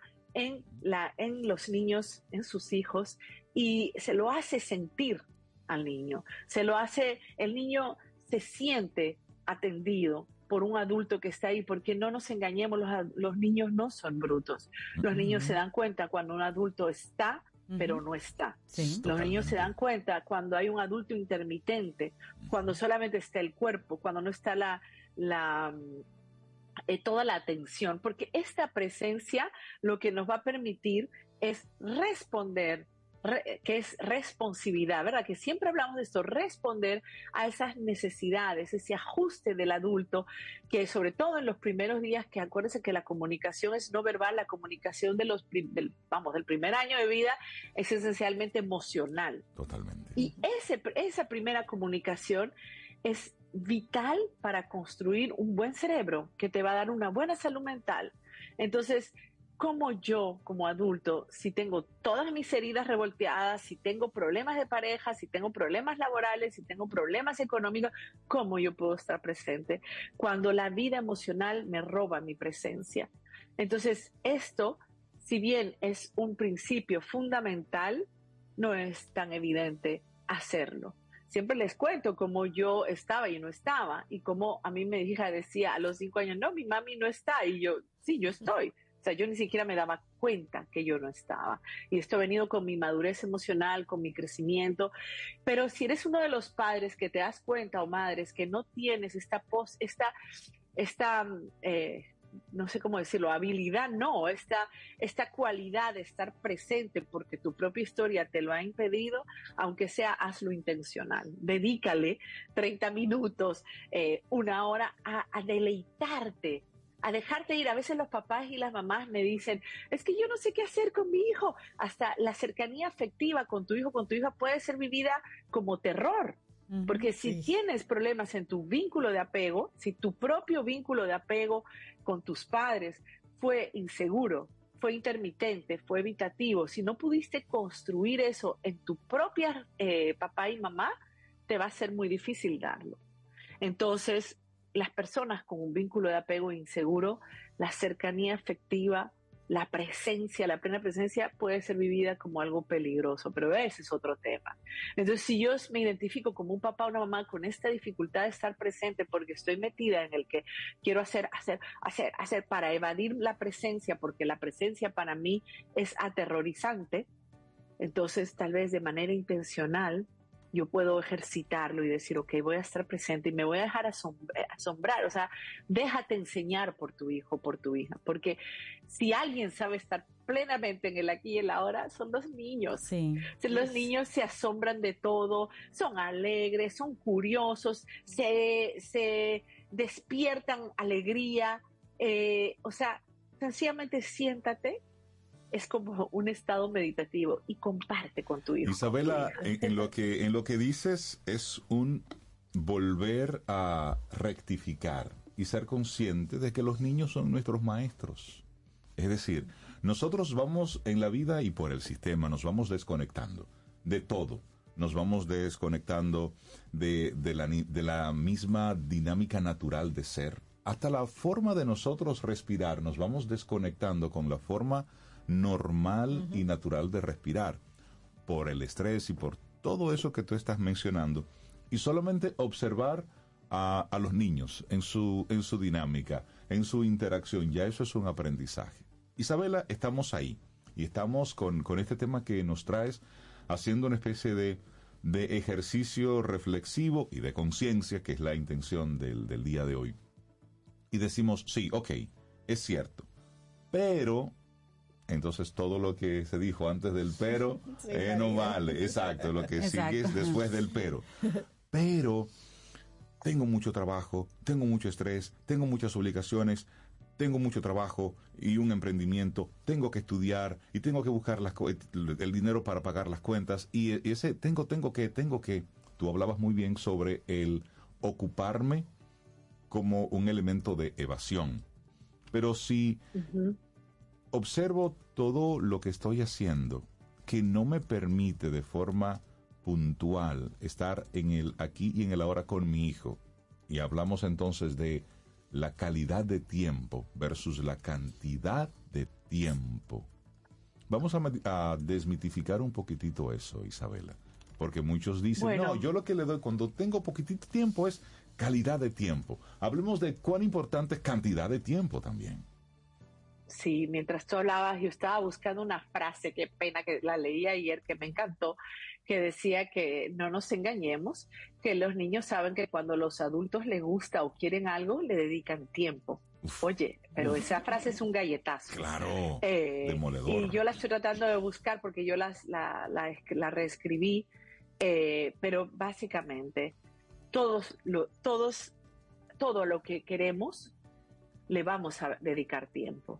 Entonces, lo que pasa es que estamos metidos en un, porque también nos pasa con nuestros propios padres, o sea, con nuestros amigos, con nuestros seres queridos, estamos metidos en un ruedo, ¿verdad? De compulsión, de actividad y de hacer y de búsqueda de prestigio y de búsqueda de poder y de dinero que las relaciones quedan en último lugar, incluso la de la familia, incluso la de los hijos, ya las familias no comen juntas. Entonces, aquí esto es bien personal, ¿no? Esto es cómo yo dejo de seguir una promesa que me ofrece la cultura, la cultura, una, una cultura consumista, de que cuando yo logre tener esto, ser esto, ser aquello, no ser esa, recono- que me reconozcan esto y lo otro, entonces yo voy a ser feliz. Y esto es una, esto es una construcción muy individual, porque todos estamos en esa carrera y más con las redes. La- las redes ha sido como la explosión de eso. Entonces aquí, como yo dije, la palabra intención, yo tengo que de manera intencional obligarme y decir, mi hijo necesita mi presencia, necesita mi tiempo, necesita mi atención. Son tres cosas, ¿no? Y que mi enfoque completamente a eso. Una vez que yo tomo esta decisión, entonces mantenerla es el reto, porque yo es como las dietas. Yo, ok, yo estoy una semana, bajé dos libras y después suelto la dieta. Esto es todos los días yo renovar este compromiso. Requiere de disciplina, y requiere de algo muy importante, la segundo, el segundo aspecto que quería compartir, que es conciencia, ¿ok? Que es aprender, aprender de educación, aprender de desarrollo, aprender de neurociencia. Es decir, eh, yo para poder lograr y mantener ese compromiso, a ver, si yo quiero cambiar y quiero tener un estilo saludable, ¿verdad? De vida, de nutrición, vamos a hablar. Yo tengo que empaparme de nutrición. Por O sea, supuesto. no es que yo voy a ser nutricionista, pero yo tengo que agarrar un libro, otro libro, esta teoría, la otra teoría, sacar, hacer todo una investigación y sacar mis conclusiones. Entonces, edúquense, edúquense, porque yo le digo a los padres con el castigo físico, no me crean a mí, busquen la ciencia. Yo le digo con las pantallas, no me crean a mí, busquen la evidencia científica. Entonces, otra cosa muy importante es el ritmo. Los niños aprecian el ritmo desde pequeñitos. O sea, el ritmo estructura, la rutina estructura, la, la rutina contiene, permite al niño, da seguridad. Da seguridad porque yo sé lo que va a venir. Día a día se repite. Y esto es muy apreciado. Los niños y las niñas necesitan orden y necesitan ritmo y estructura, un ritmo regular, como lo tenían en la panza de mamá. Otro aspecto es nutri la nutrición. Cuando digo nutrición es nutrición afectiva. Es una demostración del amor, es la traducción del amor para el niño, el ser acariciado, el ser abrazado, el ser sonreído, mirado, eh, jugar con él. Todo esto es nutrir la relación, cómo invierto la relación y siempre voy a los adultos. ¿Se acuerdan cuando estábamos en el cortejo? ¿Verdad? Cuando estábamos en cortejo, óyeme, éramos los más espléndidos, llevábamos, traíamos, llegamos temprano, los más atentos. Oye, anticipábamos, estábamos, fíjense que, y esto es muy importante porque esto nos ayuda a trasladar a la relación de padres bebés. ¿verdad? Padres y madres. Porque eh, cuando uno está enamorado de otra persona y está en eso, de que lo quiere conquistar, uno está muy pendiente a todos los lenguajes no verbales a ver si miró, si vamos en una tienda y miró un collar y no dijo nada, pero lo miró, espérate, ya yo sé que ese collar le gusta, yo me voy a anticipar y eso. O sea, es una decodificación continua del deseo, de la necesidad del otro. Pero eso solo funciona en el plano romántico. Yo no entiendo por qué en el plano padre-hijo, hijo-padre, madre, ¿qué pasó? Pero ahí tú ves que somos capaces de invertir en una relación. Sí, sí, Pero ahí vuelvo otra vez a mi propio proceso individual. Si yo soy una persona que me aíslo, que me, que, que estoy, que mis prioridades están primero ganar dinero y ser famosa y después eh, obtener la casa de la playa, las 30 casas de la playa, y después están mis relaciones, señores, al final nos morimos y no nos llevamos nada, ¿eh? Nos morimos tal cual llegamos, sin nada. Mira, Isabela, en, tus palabras conecté con una película que estábamos viendo anoche, Cintia y yo. Bueno, ella la estaba viendo y yo medio viendo.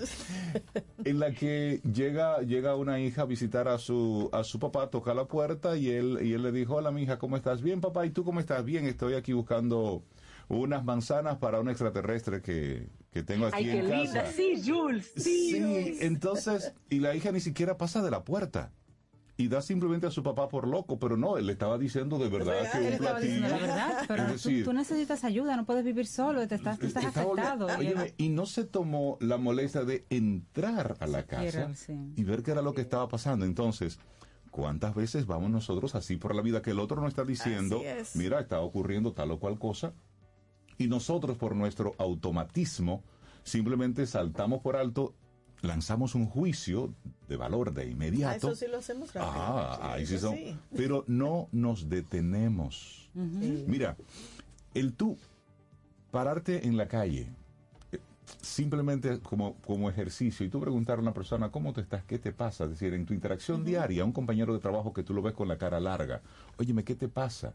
Entonces vamos a traer esto a lo interno, a la familia, a un hermano, ¿qué te pasa? A tu hijo que tú lo ves en una esquinita, hey, ¿qué te pasa? ¿Cómo te fue en el colegio? Ese, ese simple detalle, pero como dice Isabela, detenernos, eso le cambia la vida a la gente, Isabela. Así mismo es. Totalmente, totalmente. Entonces, nada, nutramos esas relaciones. Otro aspecto es la confianza. Y esto es muy importante. Si el adulto responde eh, a esas necesidades, eh, se, se- o sea, se adecua, se ajusta a eso que va diciendo el bebé, el niño, vamos interpretando ese lenguaje no verbal, eh, cuando siente miedo estamos ahí, eh, cuando no minimizamos, no nos burlamos de lo que sucede, es decir, cuando estamos, eh, cuando ellos saben y sienten que cuentan con nosotros, estamos construyendo la confianza. Y eso es, o sea, eso es una, un regalo de vida. Saber que hay otro que está ahí y que no me va a pasar nada, me ayuda a construir mi propia seguridad. Confío en que lo que sea que me pase, mi adulto cuidador va a estar ahí para responder. Y con esto voy a, fíjense, con esto quitamos la ansiedad. Es el antídoto de la ansiedad. El sentirme seguro y, el, el saber que hay una respuesta continua y previsible de parte del adulto cuando a mí me pasa algo, ya sea que tengo miedo, me pasó un acontecimiento, es un antídoto contra la ansiedad. Y estamos hablando de algo muy importante. Nada de esto puede pasar en el medio de una pantalla. con pantalla, con un teléfono en la mano, con no siendo mirado. Y hay, en estos días yo subí un bebé en, en la cuenta de Felices jugando, un bebé gorila con su mamá gorila. No sé si lo han visto, porque luego lo he visto en muchísimas cuentas de animales. Yo soy animalista, ustedes saben. Y está la, está la gorila mirando al bebé y ya creo que la está mandando, sencillamente está ahí y la bebé está mirándola, mirándola, mirando, extasiada, mirando a la mamá, la mamá mira para un lado, ella mira, o sea, es una idolatría a la madre. Y ustedes saben que si la comunicación en los primeros días de vida, los primeros eh, en el útero y en la, y en la, qué sé yo, los primer, el primer año mínimo, es no verbal y es emocional, la mirada es una forma de poder saber quién es. Si el adulto no mira al bebé, el bebé no se construye, no hay una imagen propia, porque el bebé no sabe quién es. Es la mirada del adulto la que le da esas, esa construcción de imagen y de emociones y de confianza. Fíjense que cuando se cae un bebé, o un niño ya, un bebé de ocho meses, un niño de un año, a primero que mira es a la, a la madre o al padre para Es ver verdad, si en esa antes mirada llorar, encuentra a ver si lloro o no lloro. sentirme. Ajá, ajá, porque la comunicación es no verbal, la comunicación humana. Sí. Y todas esas interacciones se quedan registradas en el cuerpo. Y ahí es donde interviene la psicomotricidad, la que hacemos, porque lo que nosotros hacemos, la práctica psicomotriz o cultural, es una intervención no verbal, por la vía, o sea, por la vía del cuerpo y del juego, pero primero por la vía del cuerpo, porque todas las interacciones, los déficits de interacciones, las no respuestas, las sensaciones de dolor, se graban y se registran en el cuerpo. Entonces, ¿por qué yo estaba diciendo esto?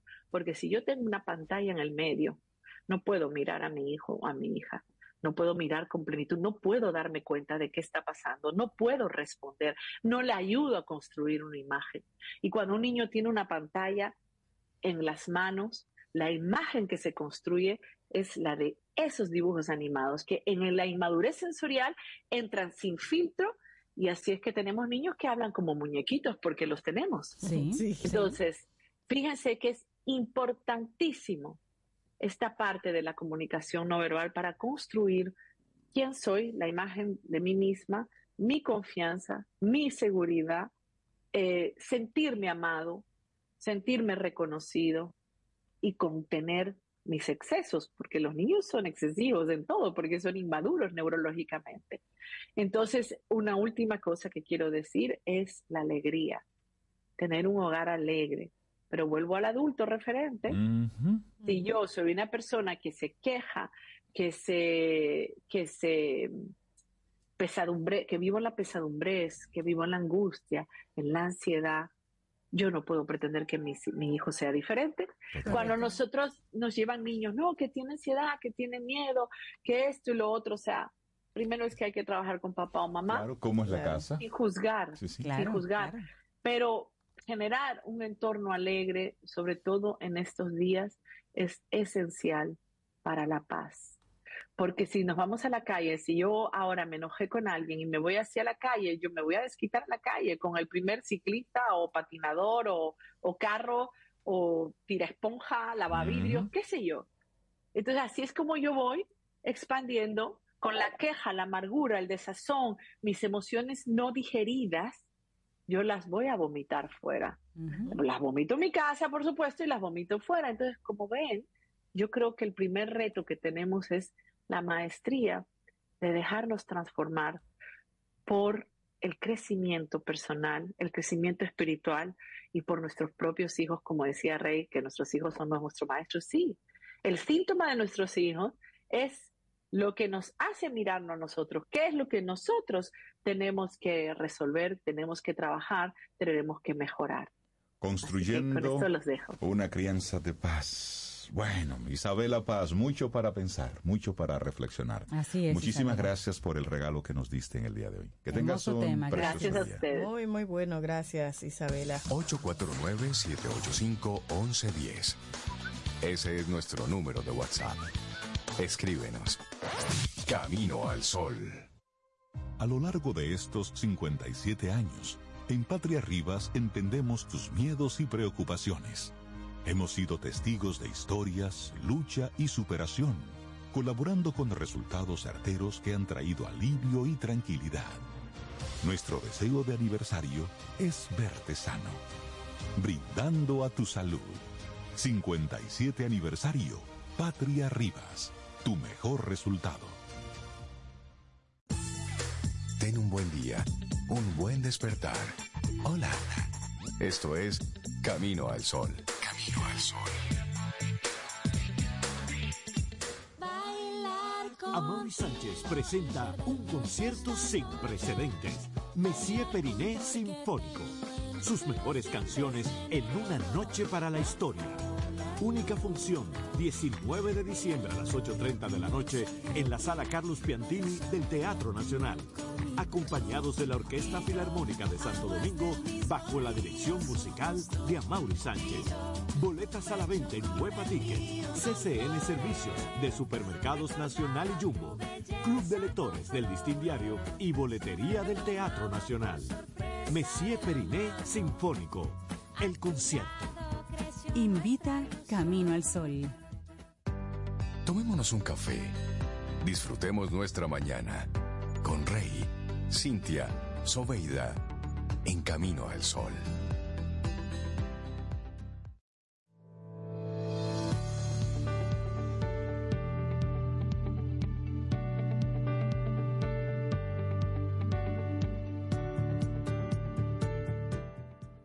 Llegó la época de dar gracias por todas las bendiciones en nuestras vidas. Y qué mejor que disfrutar con nuestros seres queridos de un delicioso pavo horneado Butterball, sobre todo en esta semana. Almacenes León nos trae como cada año los pavos Butterball, la marca número uno en Estados Unidos, sinónimo de calidad y tradición. Libres de gluten, sin hormonas ni esteroides, el más jugoso y tierno. Los pavos Butterball los encontrarás de diferentes pesos y tamaños en tu supermercado favorito.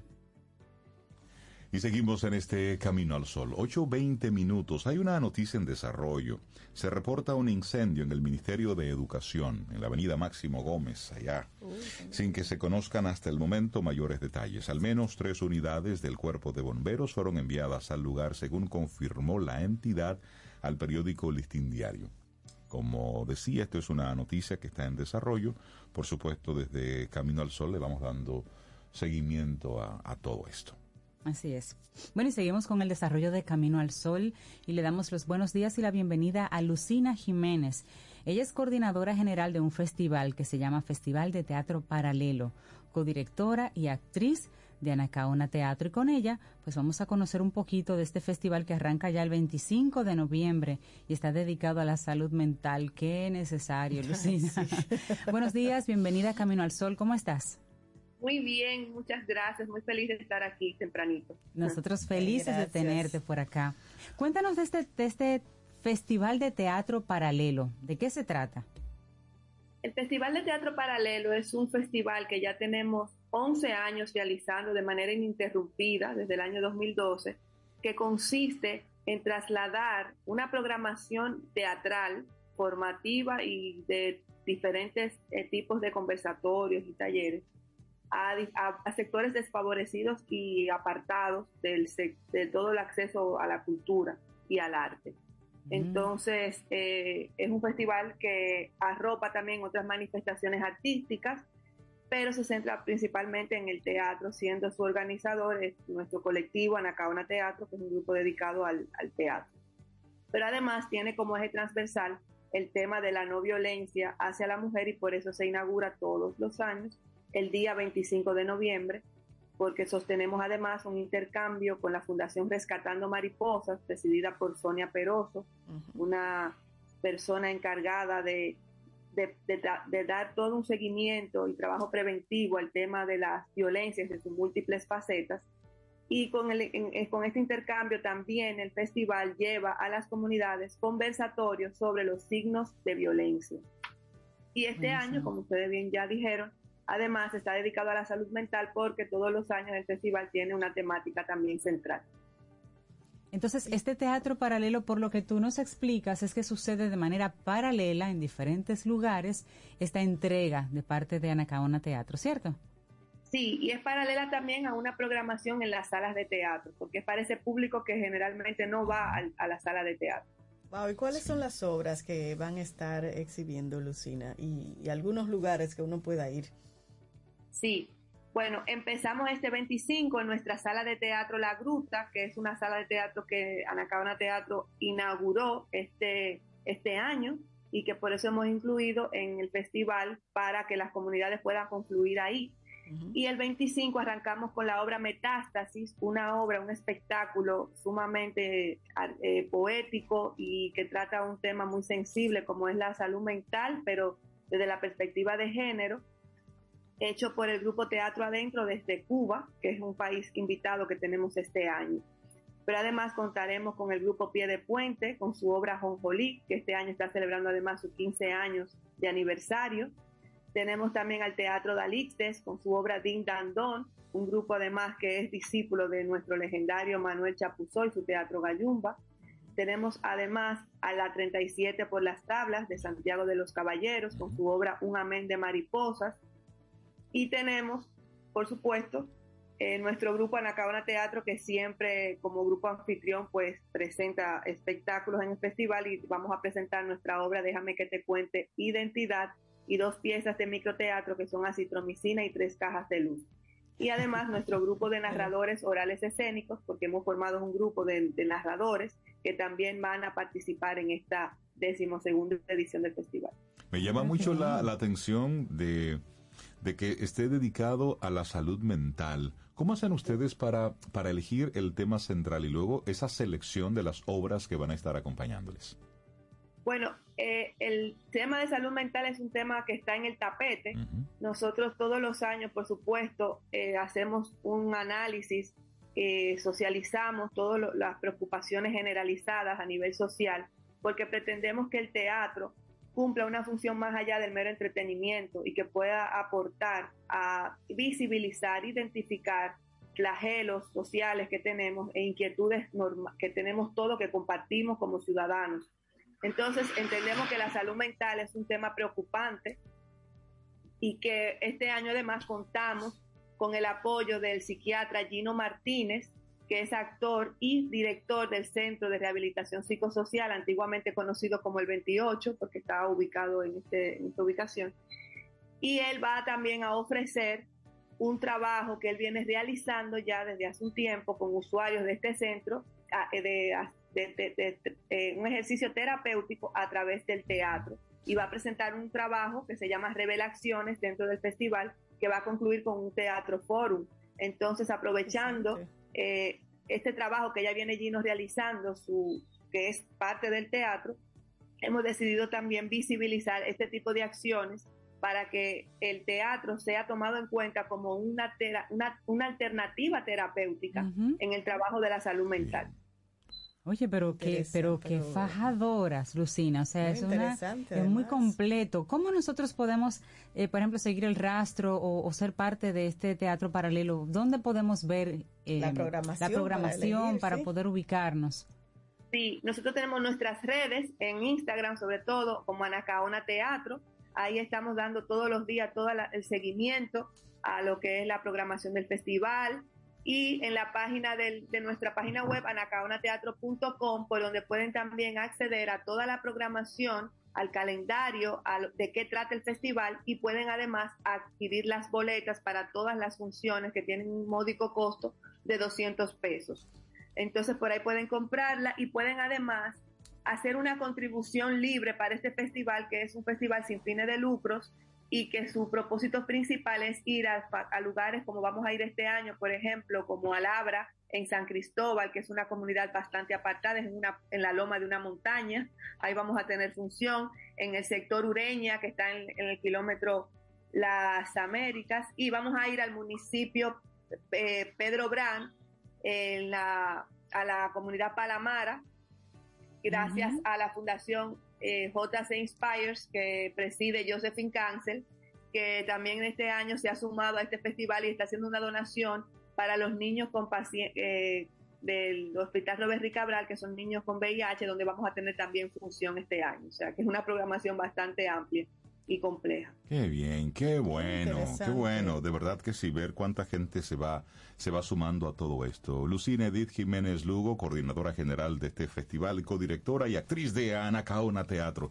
Gracias por invitarnos a este festival de teatro paralelo, dedicado este año a la salud mental. Y recordamos que esto arranca el 25 de noviembre. Ahí está la información en anacaunateatro.com. Felicidades. Lucina, un hermoso trabajo. Gracias, Lucía. Muchísimas gracias, muy feliz de estar aquí. Un abrazo. Igual. Bueno, le voy a hacer un, desafío ahora. Ah, Estamos sí. celebrando el, el Día Internacional de la Música y el jazz es uno de esos géneros importantes. Y cuando hablamos de Miles Davis, hablamos de, de otro nivel. Y entonces, ¿qué les parece si escuchamos a Miles Davis interpretando el concierto de Aranjuez? Que Reinaldo Oh, mencionó. Esa es la, mayor, la, la maravilla de la música. Vamos a oír un pedacito a ver qué les parece este maravilloso Miles Davis concierto de Aranjuez.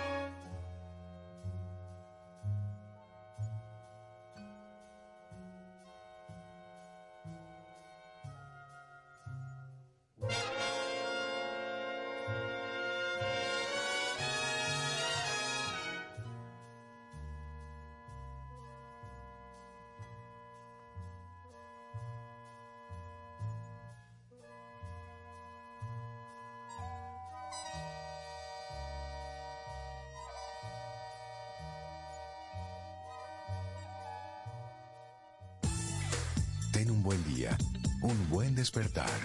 Hola. Esto es Camino al Sol. Camino al Sol. En Autoferia Popular, montarse en un carro nuevo se siente así.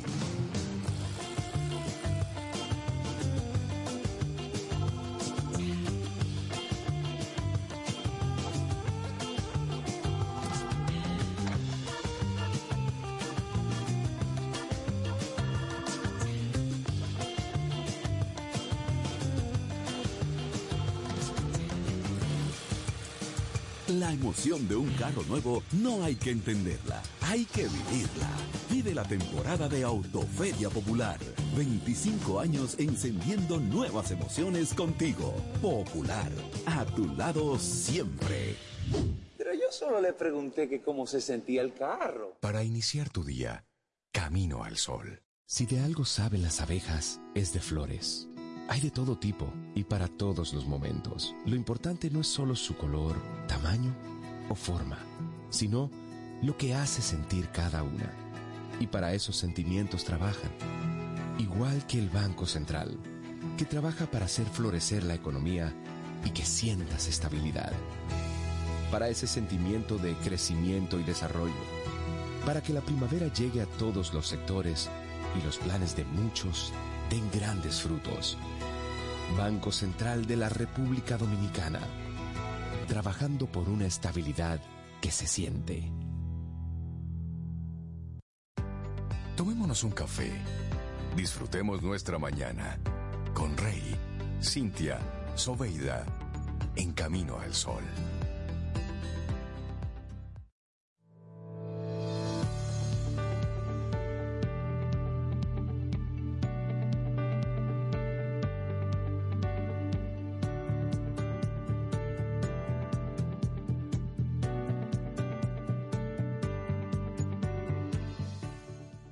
Y seguimos con conectar, pero desconectándonos, porque así conectamos. Entonces, Tom Chatfield es el autor de la siguiente frase que te vamos a compartir. Él dice, la ética digital no es un complemento opcional de la tecnología, es su base fundamental. Dicho esto, bueno, pues hablemos de, de ciberseguridad. Ay, Hay sí, muchas cosas que están, que están pasando y bueno, desde, desde el mes de octubre, que era es el mes de la, de la ciberseguridad, aquí en Camino al Sol estamos dedicando un tiempo importante a esto porque realmente nosotros hemos puesto nuestro cerebro en un dispositivo. ¿Sí? Y hemos vida. descansado todo, to- hasta el número de teléfono más sencillo del mundo. Usted lo tiene, ya usted no lo recuerda. Entonces, eso nos hace que vulnerables. Esa es la realidad. Entonces, atendiendo precisamente a ese a ese tema y la importancia que tiene en este tiempo, bueno, pues hablemos de, de- de ciberseguridad y vamos a darle los buenos días, la bienvenida a Carolyn Pérez, líder de competitividad de Sura, de nuevo en el programa con nosotros, y también a Nobel Herrera, especialista de seguridad de la información y ciberseguridad. Tiene muchos años de experiencia en operaciones y bueno, él tiene ahí, él es un hacker, pero él es de los buenos. Él se formó como hacker, pero él es de los buenos. Nobel Está de nuestro lado. y Carolyn, buenos días, bienvenidos a Camino al Sol, ¿cómo están? Hola, muy buenos días. Feliz nuevamente de estar aquí. Qué bueno, qué bueno. Encantado, muy bien. Bienvenido, bienvenido, Bienvenido, Nobel. Nobel. Gracias por traer este tema, porque como dice Rey, tenemos ya la vida en un dispositivo. Recibimos todos los días, yo recibo todos los días de dos a tres correos de que le dé un clic aquí, porque entonces que el correo, que Sí, no sí, sé sí. qué. Y si no estamos como alertas, no tenemos información como esta que nos gusta compartir en Camino al Sol para cuidarnos, caemos en, en tremendos problemas. Entonces hablemos un poquito. ¿Quién quiere comenzar? El tema es importante y los dos quieren hablar. Nobel, porque a Nobel, a Nobel vamos a estrenarlo aquí en Camino Vamos a Sol. aprovecharlo, ¿verdad? Vamos a aprovechar. ¿Cómo es eso de ser un, un hacker bueno?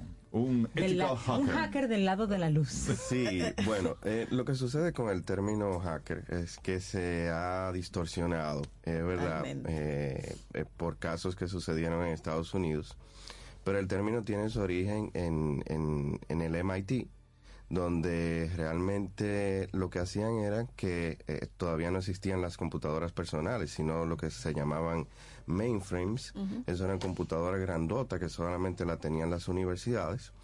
Y había un grupo de personas que trataban de entender cómo funcionaba la computadora y hacían que funcionara un poquito más rápido para que los datos computacionales pudieran procesarse más rápido, porque ellos se turneaban para poder utilizarla. De ahí sale el término hacker, que eh, tiene también eh, viene siendo como una persona que trata de hacer las cosas diferentes para eh, de, de cómo está Pero diseñado. bien, a beneficio de los demás. Correcto. Alguien con creatividad eh, y que utilice esa creatividad para obtener un resultado diferente.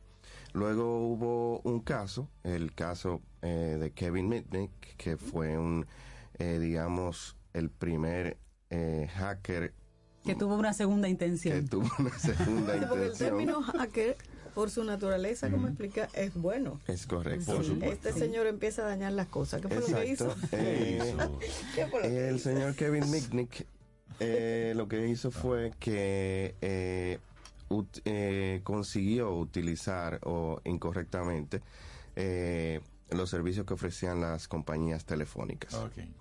Eh, entonces eso fue un, ¿verdad? Lo llevaron a, a la justicia y en los periódicos salió el hacker eh, Kevin Mitnick. Entonces a partir de ahí pues el término se... Él ensució el nombre. Exacto. O sea, que debería usarse hackers en el buen sentido, buena persona Correcto. que ayuda. Y el otro es crackers, El esos son otro- los malos, ¿verdad? Exacto, cracker tiene otra otra Otra connotación. otra connotación técnica, pero en la industria le llamamos ciberatacantes Ya, eh, o actores maliciosos. Ya. Entonces, hablemos precisamente de, de los riesgos de ciberseguridad que tenemos en este tiempo. Vamos a ponerle nombre. Cuando yo recibo un correo electrónico invitándome a, haciéndose pasar Porque te por... ganaste algo. Exactamente. ¿Qué es eso? ¿Qué es lo que persiguen? Sí, de hecho en nuestro país eh, eh, esa es la eh, la amenaza mayor. O sea, tener la, digamos que los delitos cibernéticos más comunes son los relacionados con la estafa.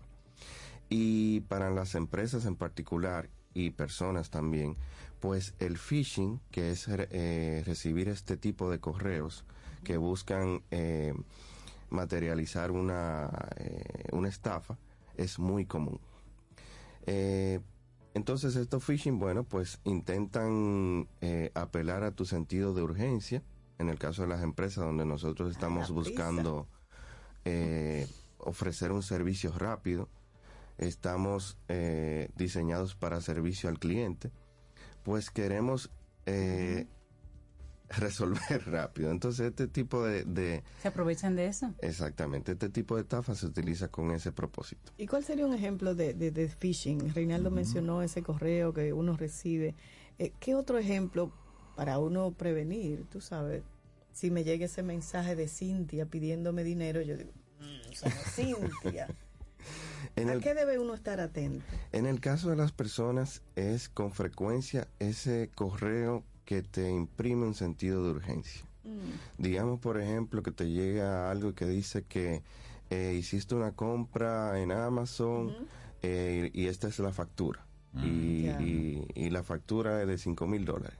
Tú dices, yo no, yo no he comprado consumo nada de eso. eso. Ajá. Pero te incluye un link. Eh, acceda aquí a la factura para verificar. Para reclamarla, para no sé qué. Exactamente. Entonces, tú vas entonces-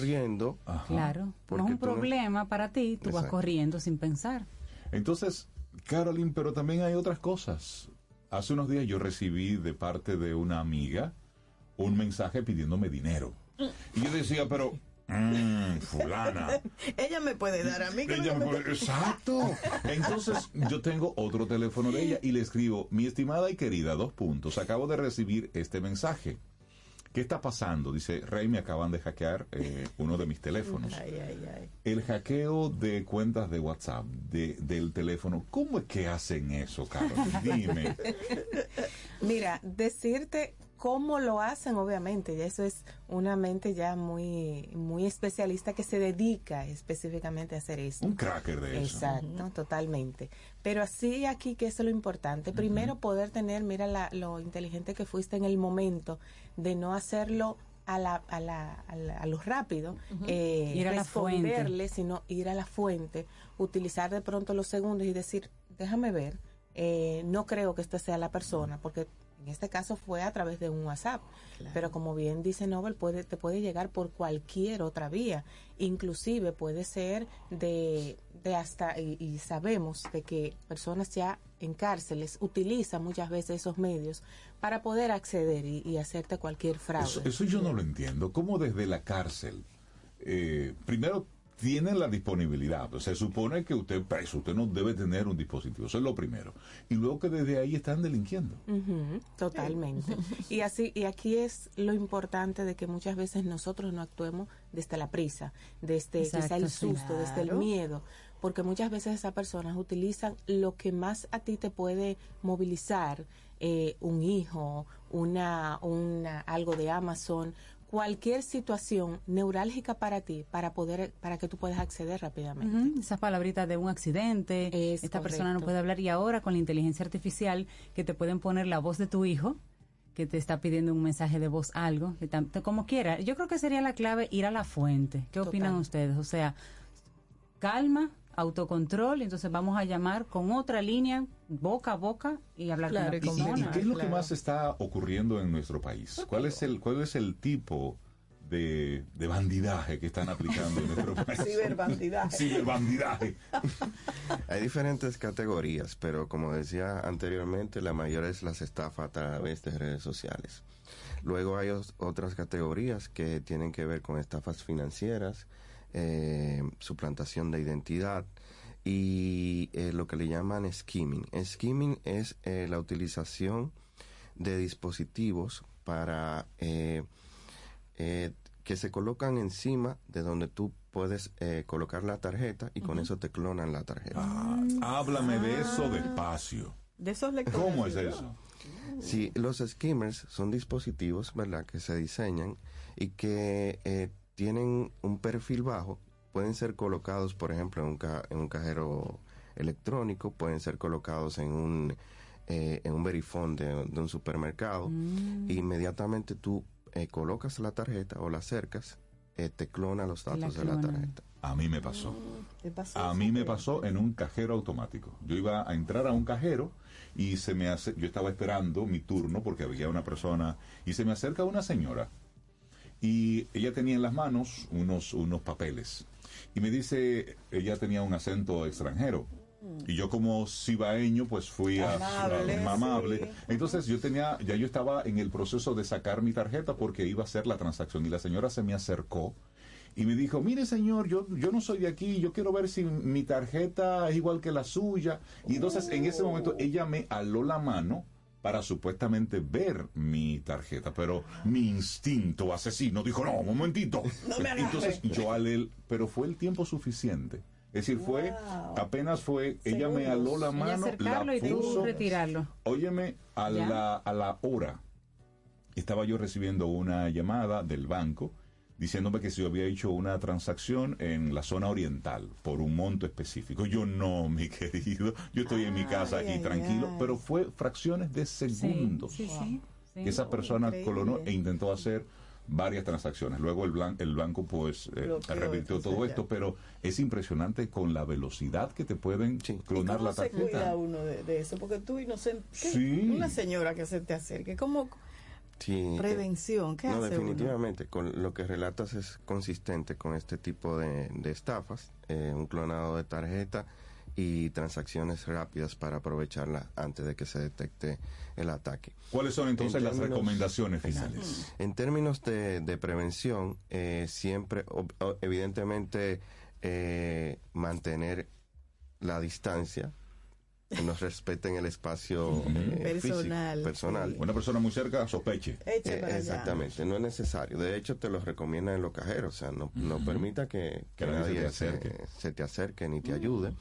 Eh, hay carteras que, que tienen una protección contra este tipo de, de, de- de ataques.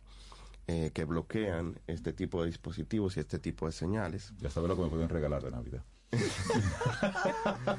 Y muy importante, cuando nos acerquemos, a, tratemos siempre, y, y las empresas lo están utilizando, tratemos siempre de no perder el contacto con nuestra tarjeta de crédito. Eh, si nos dicen eh, en- que está dañado o si nos piden pasarla la tarjeta, tú dices, yo, yo la puedo eh, acercar al, al dispositivo. Eh, y observar los dispositivos también.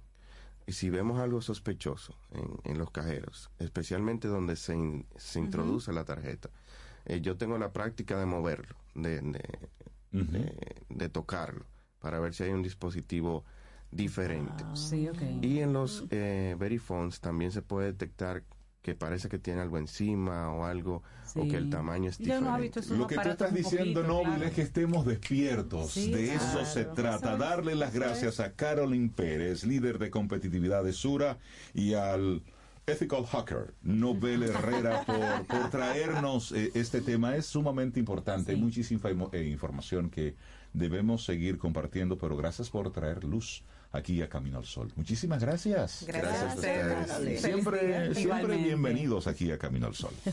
¿Quieres ser parte de la comunidad Camino al Sol por WhatsApp? 849-785-1110. Camino al Sol. Infórmate antes de invertir. Investiga el potencial de ganancias y las posibilidades de pérdidas de cualquier producto de inversión. Ejerce tus finanzas con propósito. Es un consejo de Banco Popular. A tu lado siempre. Amaury Sánchez presenta un concierto sin precedentes. Messier Periné Sinfónico. Sus mejores canciones en una noche para la historia. Única función, 19 de diciembre a las 8.30 de la noche en la sala Carlos Piantini del Teatro Nacional.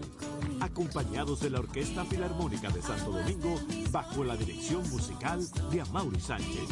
Boletas a la venta en Huepa Ticket, CCN Servicios de Supermercados Nacional y Jumbo, Club de Lectores del Listín Diario y Boletería del Teatro Nacional. Messier Periné Sinfónico, el concierto. Invita Camino al Sol. Tomémonos un café. Disfrutemos nuestra mañana con Rey, Cintia, Soveida, en Camino al Sol.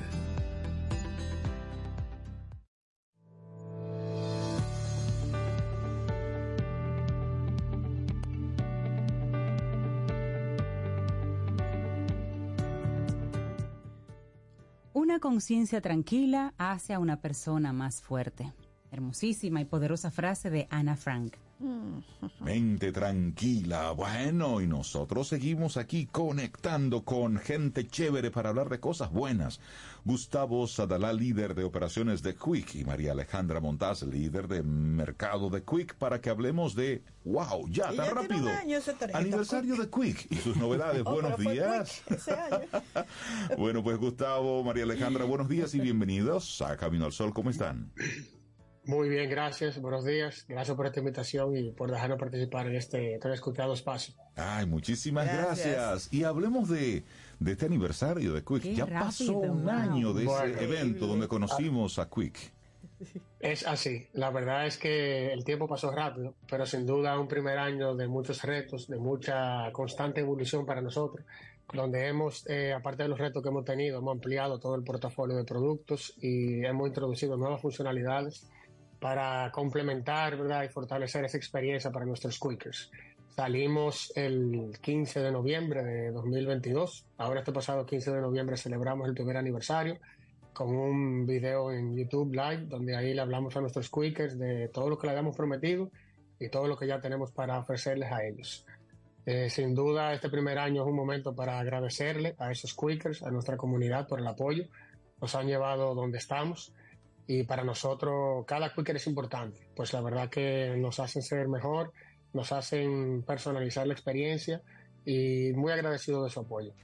Buenísimo. Y entonces, ¿cuáles son las novedades, María Alejandra? Bueno, pues eh, muy buenos días a todos. La verdad que como menciona Gustavo, eh, ha sido increíble todo este recorrido de este primer año eh, y un poco lo que hemos traído, lo que hemos innovado. Nosotros iniciamos nuestro portafolio tan solo con una tarjeta de crédito, una tarjeta de crédito inclonable, una tarjeta de crédito segura, una tarjeta eh, de crédito que te permite tener todo el control de tus finanzas. Y en pos de, de seguir evolucionando con nuestra misión de poder brindar acceso a la educación financiera, lanzamos el programa Crea Crédito.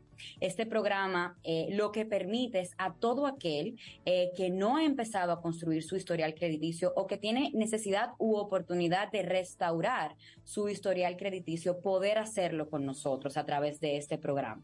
Este programa lo que le va a permitir eh, eh, a esos quickers o a esas personas que tengan una de estas dos condiciones es solicitar una tarjeta de crédito colocando eh, eh, un monto de garantía, que este monto a través de la cuenta Quick ganará intereses, un 4% eh, de intereses anual. Y este monto que se estará apreciando en el tiempo se volverá el límite de su tarjeta de crédito, de forma que nosotros eh, eh, continuamos impulsando, innovando, democratizando eh, eh, el acceso al crédito a toda la población dominicana. Pero eso es maravilloso. Eso, sí. Bueno, nosotros tenemos aquí a varios de nuestros jóvenes en el equipo de trabajo que son usuarios, que son quickers. Y nos enseñan las Nos novedades. hemos ido enterando. gracias.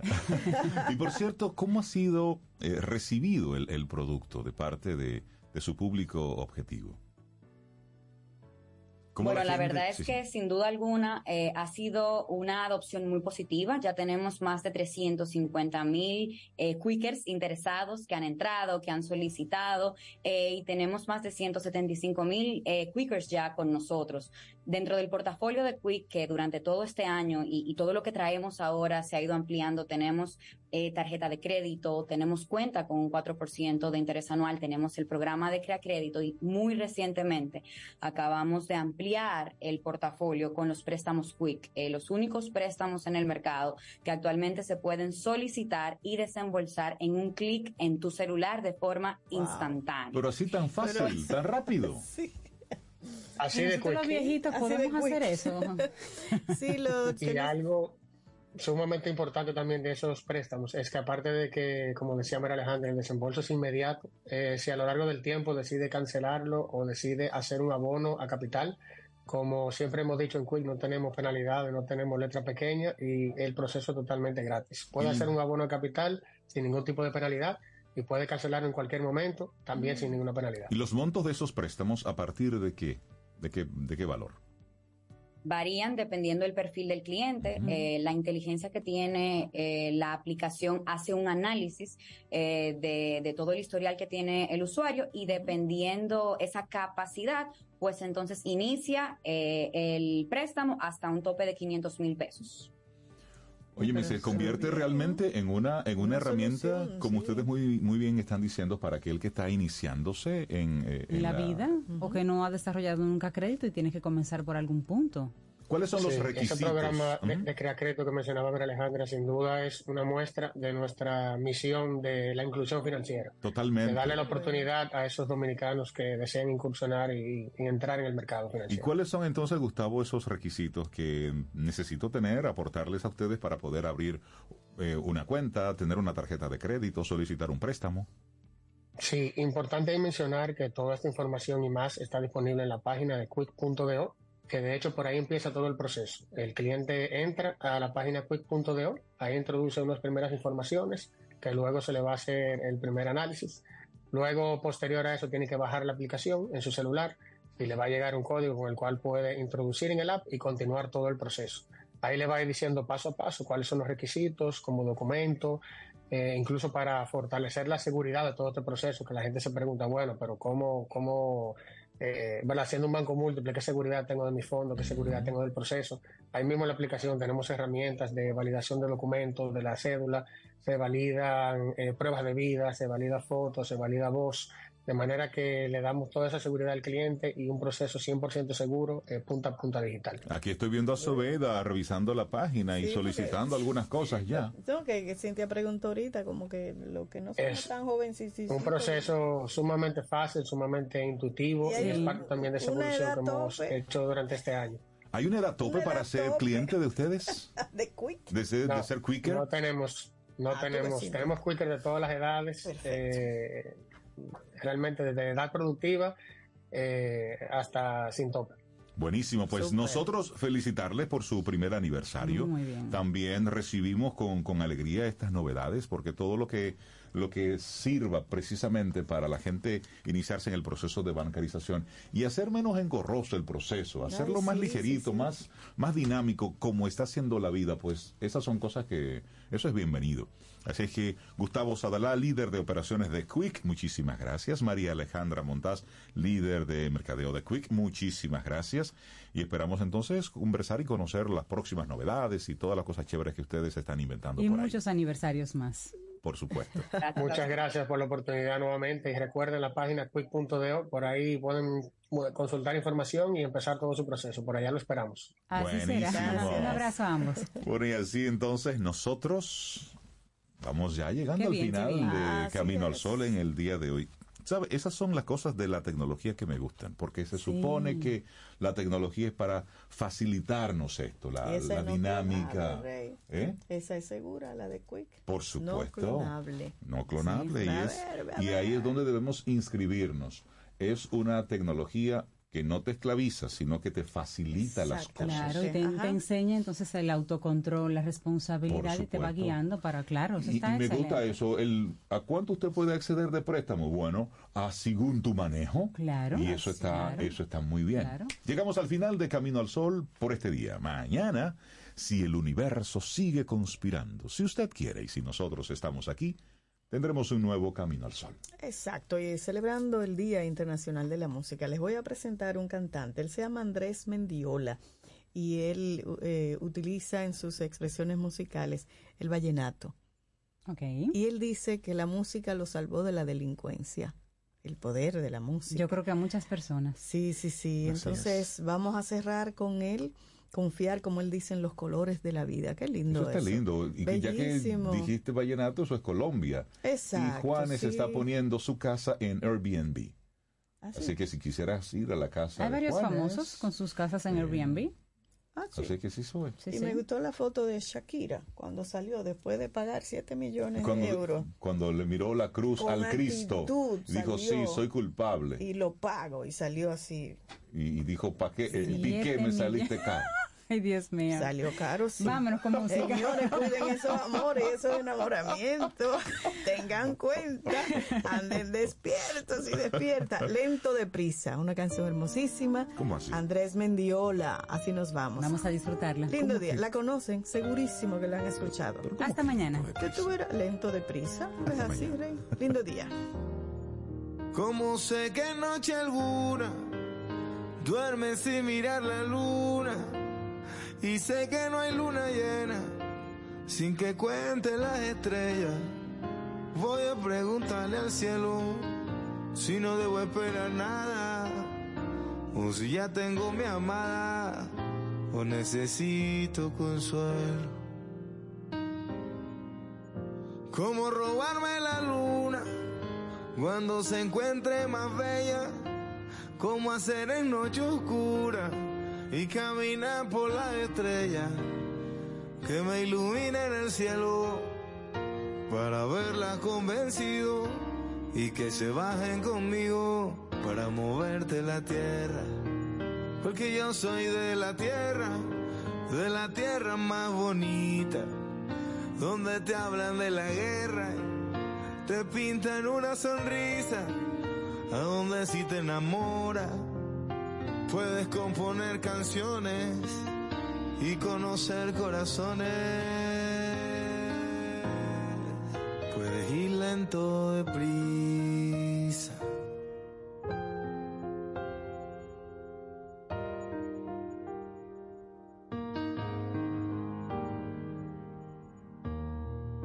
Cuando ya no puedas verme, porque te encuentres muy lejos, no te olvides que aunque lejos, por aquí te espero siempre. Y acuérdate del cielo, que por ti yo me he robado, y el camino hacia la tierra que nos han iluminado. Como por acá te enseño a perseverar amando. Llévate todas mis fuerzas que te mantendrán luchando. Y así me cuesta el olvido, tú tienes que seguir volando. Ya veremos si el camino es el mismo para encontrarnos. Porque yo soy de la tierra, de la tierra más bonita, donde te hablan de la guerra, te pintan una sonrisa, a donde si te enamoras, puedes componer canciones y conocer corazones. Puedes ir lento deprisa, porque aquí sigue tu tierra y que tanto te valora y que en medio de la guerra no quiere quedarse sola. Donde si el amor se aleja, tú puedes extrañarlo tanto que compone vallenato.